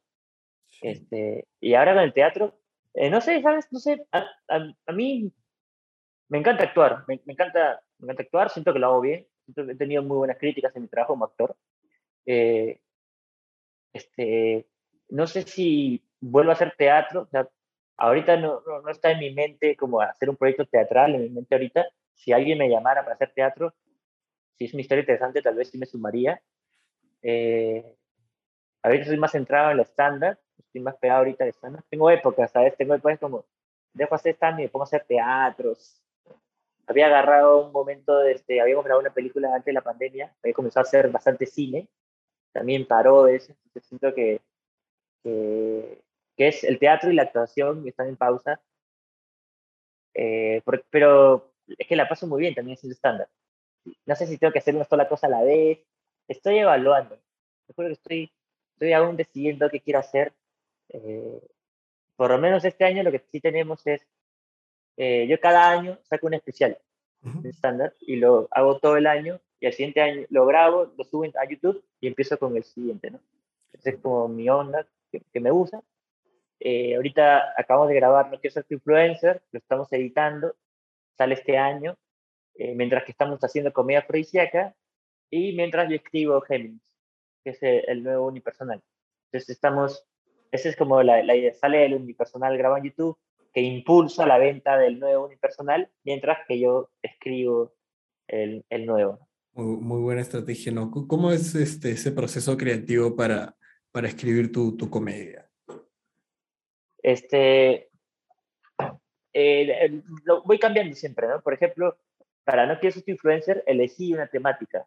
Dije, quiero hablar sobre, sobre esto, sobre las redes, cómo ha afectado y qué, qué tipo Es un show que a mí me, me, me da mucha curiosidad cómo lo recibe el público, en verdad. Si sincero, me da me da curiosidad, me da miedo, ¿sabes? Como, porque es un periodo de transición, siento yo. Creo, creo que es una gran, un gran cambio entre cómo hacía comedia antes y lo que estoy aspirando a hacer. Yo siento que puede generar un... Eh, o puede generar, oye, qué, qué, raro, qué, qué, nuevo, ¿no? Este, que creo que le pasa a todos los artistas. Alguna vez he escuchado una banda que me gusta mucho, en un momento hace un disco que digo, ¿qué fue, mano? ¿qué, qué género estás haciendo? ¿Qué, ¿Qué, es eso, no? Este, entonces creo que, que puede tener ese aspecto, pero, pero tenía esa intención, como no quiero tenía intención de un poco como tirar, tirar la mesa, como tirar todo, decir, eh, empecemos de cero, empecemos de nuevo, es un poco esa idea. Eh, eh, entonces, en cambio, como comedia afrodisíaca también muy marcado el tema, ¿no? Como voy a hablar sobre el sexo, sobre el amor, como fue en el Hop. En cambio ahora para Géminis he vuelto a, a, a, mis inicios de... Voy a escribir simplemente, voy a escribir de las cosas que me parecen interesantes, voy a comenzar a escribir y después ya veré cómo les hilo. ¿no? Claro. ¿Tienes este, algún proceso de, de, investigación sobre, sobre cierto tema para, para hacer ciertas cosas? ¿Cómo, cómo más o menos ese, sí. E-, es, ese momento tuyo cuando, cuando te sientas y empiezas a escribir, la, la investigación que haces y la profundizas. Ajá. Este, cuando elijo un tema, sí me empapo del tema, ¿no? Por ejemplo, para el sexo, sí me, me compré varios libros sobre sexo, sobre amor, sobre relaciones. O sea, comencé a leer muchísimo sobre eso. Eh, y esa información, como es un proceso de acopio, acopio, acopio, acopio, acopio, acopio, acopio, y lo tengo en mi cabeza. Entonces, Después me comienzo a presentar, entonces comienzo a improvisar, comienzo a hablar a la gente sobre lo que he leído, sobre lo que he investigado, y ahí en el discurso, como ya mi forma de comunicarme siempre es del humor, ahí comienzo a, hacer chistes, a que la gente se ría, y voy registrando, digo, ah, eso está bueno, eso está bueno. Entonces lo voy, voy como cuadrando el chiste, cuadrando el chiste, y así cuadro 10 minutos, 15, 20, y al final termino con 30 minutos, 35 minutos sólidos, y después ya comienzo a escribir lo demás, como comienzo a darle más forma, ¿no? Y conforme van las funciones, va agarrando forma, va agarrando forma, va agarrando forma. Claro. Para, para no que ser influencia también me, le, me leí varios libros sobre la red, sobre, sobre la intimidad, cómo, cómo, cómo la compartes. O sea, sí, o sea, pero en realidad, eso es para, para temáticas como quiero hacer esto específico, ¿no? Eh, pero siempre estoy, como, como siempre estoy leyendo, siempre estoy, soy, vino para allá porque acá está mi biblioteca, y siempre, siempre tengo como, me interesa mucho eh, la sociología, la antropología, como el estudio de la gente, como lo que hacen, por qué lo hacen. Eh, entonces, estoy leyendo, leo mucho sobre ciencia, sobre hábitos, entonces, todas esas cosas como, siempre estoy metiéndole cosas en mi cabeza, consumiendo, consumiendo, consumiendo. Entonces, entonces, subo un escenario e improviso mucho, improviso, escribo, eh, me gusta como informarme un poco sobre lo que estoy haciendo. Eh, por, por, ahí va, digamos, y de ahí lo paso a, a hablarlo, ¿no? A, a, confrontarlo con la gente, converso un montón con la gente, con mis amigos, con mis amigas, con la gente, eh, converso un montón sobre las cosas que pienso, entonces ahí voy sacando con, ah, esto está bueno, está bueno, está bueno, está bueno. Y voy como degradando la información, transformándola en, eh, digamos, en, en, ideas más puras, como en premisas, y esa premisa ya comienzo a, a meterle chiste, ¿no? Y ahí ya me queda mi joyita de mi chiste. Es un proceso bien artesanal, que disfruto mucho. Totalmente, ¿no? Y una de las cosas muy interesantes, por ejemplo, Mark Maron decía en uno de sus especiales que él no preparaba su, su monólogo, ¿no? Pero Mark Maron es un, es un pata que, que es músico este, y aparte él estudió literatura inglesa, es una persona que lee, pero Dios mío, entonces es como que yo siento que, y, y, y lo relaciono contigo porque yo siento que al leer, como que captas toda esa información y, y a veces, este, por ejemplo, como te contaba esto de, de los personajes norteamericanos, de, de, de, este estilo de vida, esta manera de pensar, yo a veces digo, más o menos te, te pueden dar una idea de, de, la persona de la que quieres hablar en tu stand-up, ¿no? Por así decirlo, bueno, se te hace mucho más fácil el hecho de, de ya ver como que, o oh, perdón, de ya saber de cierto tema, a como que estar pensando en, pucha, ¿cómo será? Y, e, e imaginarte, ¿no? Siento que leer, ver, ver, ver, ver cine, obras de arte, música, te, te, te ayuda a, a, tener un mayor plano, ¿no? Es, es, es, algo beneficioso, yo digo que, este, bueno, desde mi opinión, el cine y la literatura van de la mano, y ahora le sumo el stand-up también, justo estaba, a, a, algo que me gusta es como, empecé a leer mucha sátira, este, de, de, de, americana, de cómo se burlaban del, gobierno de Estados Unidos, esto y lo otro. Y siento que de esa manera como que a veces me ayuda a pensar ciertas cosas a, para el stand-up, ¿no? Y siento que es muy, muy interesante el, el hecho de, de como que ya venir de tanta información que uno tiene, porque siento que, que, los libros y todo esto te ayudan a como que a veces sentarte y, y como solo tener esta idea y no saber cómo ir avanzando, ¿no? Siento que e, esa es una ventaja muy grande. Sí, y sabes como hay ideas que tienen que están en mi cabeza seis años, recién me sirven, recién me sirven, ¿sabes? Como tienen ahí, están macerando, están macerando. Sí, es Igual, creo que es importante decirlo, no es el único, la única forma. Claro. Bill Burr, por ejemplo, que es un comediante que a mí me encanta. Es flojo, no exacto. No y él, él, lo dice, yo no leo, no leo, así que no me, no me sigan porque no leo. Y claro, también es, es flojo como yo. Y por eso cuando él, o sea, yo me sentía mal, porque yo enseño a escribir a la gente, ¿sabes? Y yo, y yo he leído, o sea, cada vez que encuentro un libro sobre escribir, los compro. O sea, tengo un montón de libros sobre cómo escribir, el arte de escribir, este, memorias de un escritor, qué sé yo, todo lo que tiene que ver con el hecho de sentarse a escribir y qué te pasa en la cabeza. Y eh, créeme que la mayoría de los autores que admiro, todos dicen, yo escribo todos los días. Esa es la respuesta, yo escribo todos los días, yo escribo todos los días. Y he intentado con toda mi fuerza escribir todos los días, lo he intentado, me he puesto horarios, he estado ahí, no puedo, no me funciona, no puedo, no, no me sale. Y lo vi a Bill Burr en entrevista diciendo, pucha, yo soy flojo, hermano, yo no escribo, improviso. Y bueno, yo dije, puta, yo hago lo mismo, yo hago, salgo, improviso, cometo un montón de errores, pero después va cojando, va cojando, y después ya tengo el show y lo presento. Pero nace de improvisaciones, pero es porque antes de eso sí escribí, escribí, escribí escribo, escribo, escribo, escribo.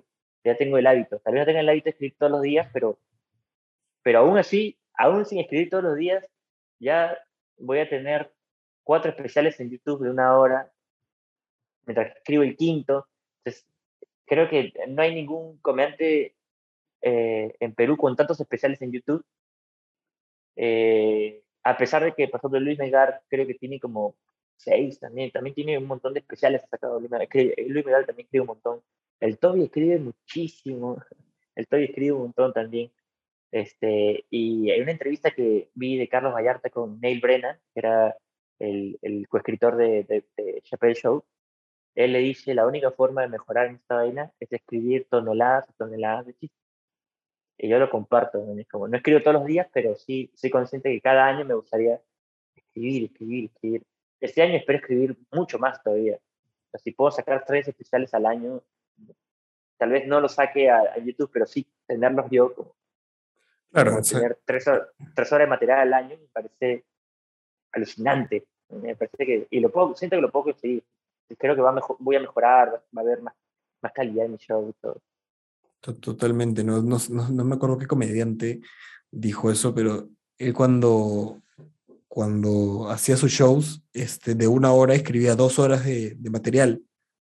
Y era como que, bueno, si no te funcionan ciertas cosas, tienes material de respaldo que, que te ayude, ¿no? Cositas, mueves, pones acá y, y, y, y, tener tres horas de, de material este, o, o, dos horas de, de, lo que uno escribe, ¿no? Siento que te ayuda bastante a tener un montón de backup y, y, en diferentes momentos, ¿no? Tal vez repites algún especial que tuviste por, por XY y, y pones por ahí del nuevo, vas probando y jugando. Eso es lo que, es lo que más me gusta de, de, de, hacer comedia, no vas jugando, cuando tienes cosas nuevas las vas probando, no te funcionan y lo sacas, ¿no? No es como, ahí quedas, ¿no? Lo sacas e intentas cosas nuevas. Claro, claro. Sí, por eso Sí, mientras más escribas, más tienes la posibilidad de moverlo. Y a veces el show en vivo necesitas moverlo, es más, es más flexible. No, no, estás con el miedo de, escucha, que sigue, que sigue, que sigue. Porque en verdad, puedes seguir lo que te da la gana. Claro, es, tener esa, esa conducción de tú, tú mover al, al público para, para, donde tú quieras, este, decirlo en el, en, el, en el momento, ¿no? Para mí es, es algo muy, muy importante. Sí, sí, totalmente de acuerdo. Total. Job, muchas gracias por tu tiempo, por darte una vuelta acá por el, por el podcast. Ha sido una conversación muy, muy tremenda. Voy a estar muy, muy atento a los shows que vayas a tener este, en Lima, por ahí para, para darles una reposteada. Así que muchas gracias, hermano, por estar acá en el podcast. No, gracias a ti, Juanma. Un placer. Dale, buenazo. Chao, gracias, gente. Chao. Gracias, gracias por llegar a esta parte del episodio. No olvides suscribirte y seguir el podcast en Spotify, Apple Podcasts y YouTube. ¿Eso es todo lo que tenía que decir o hay algo más?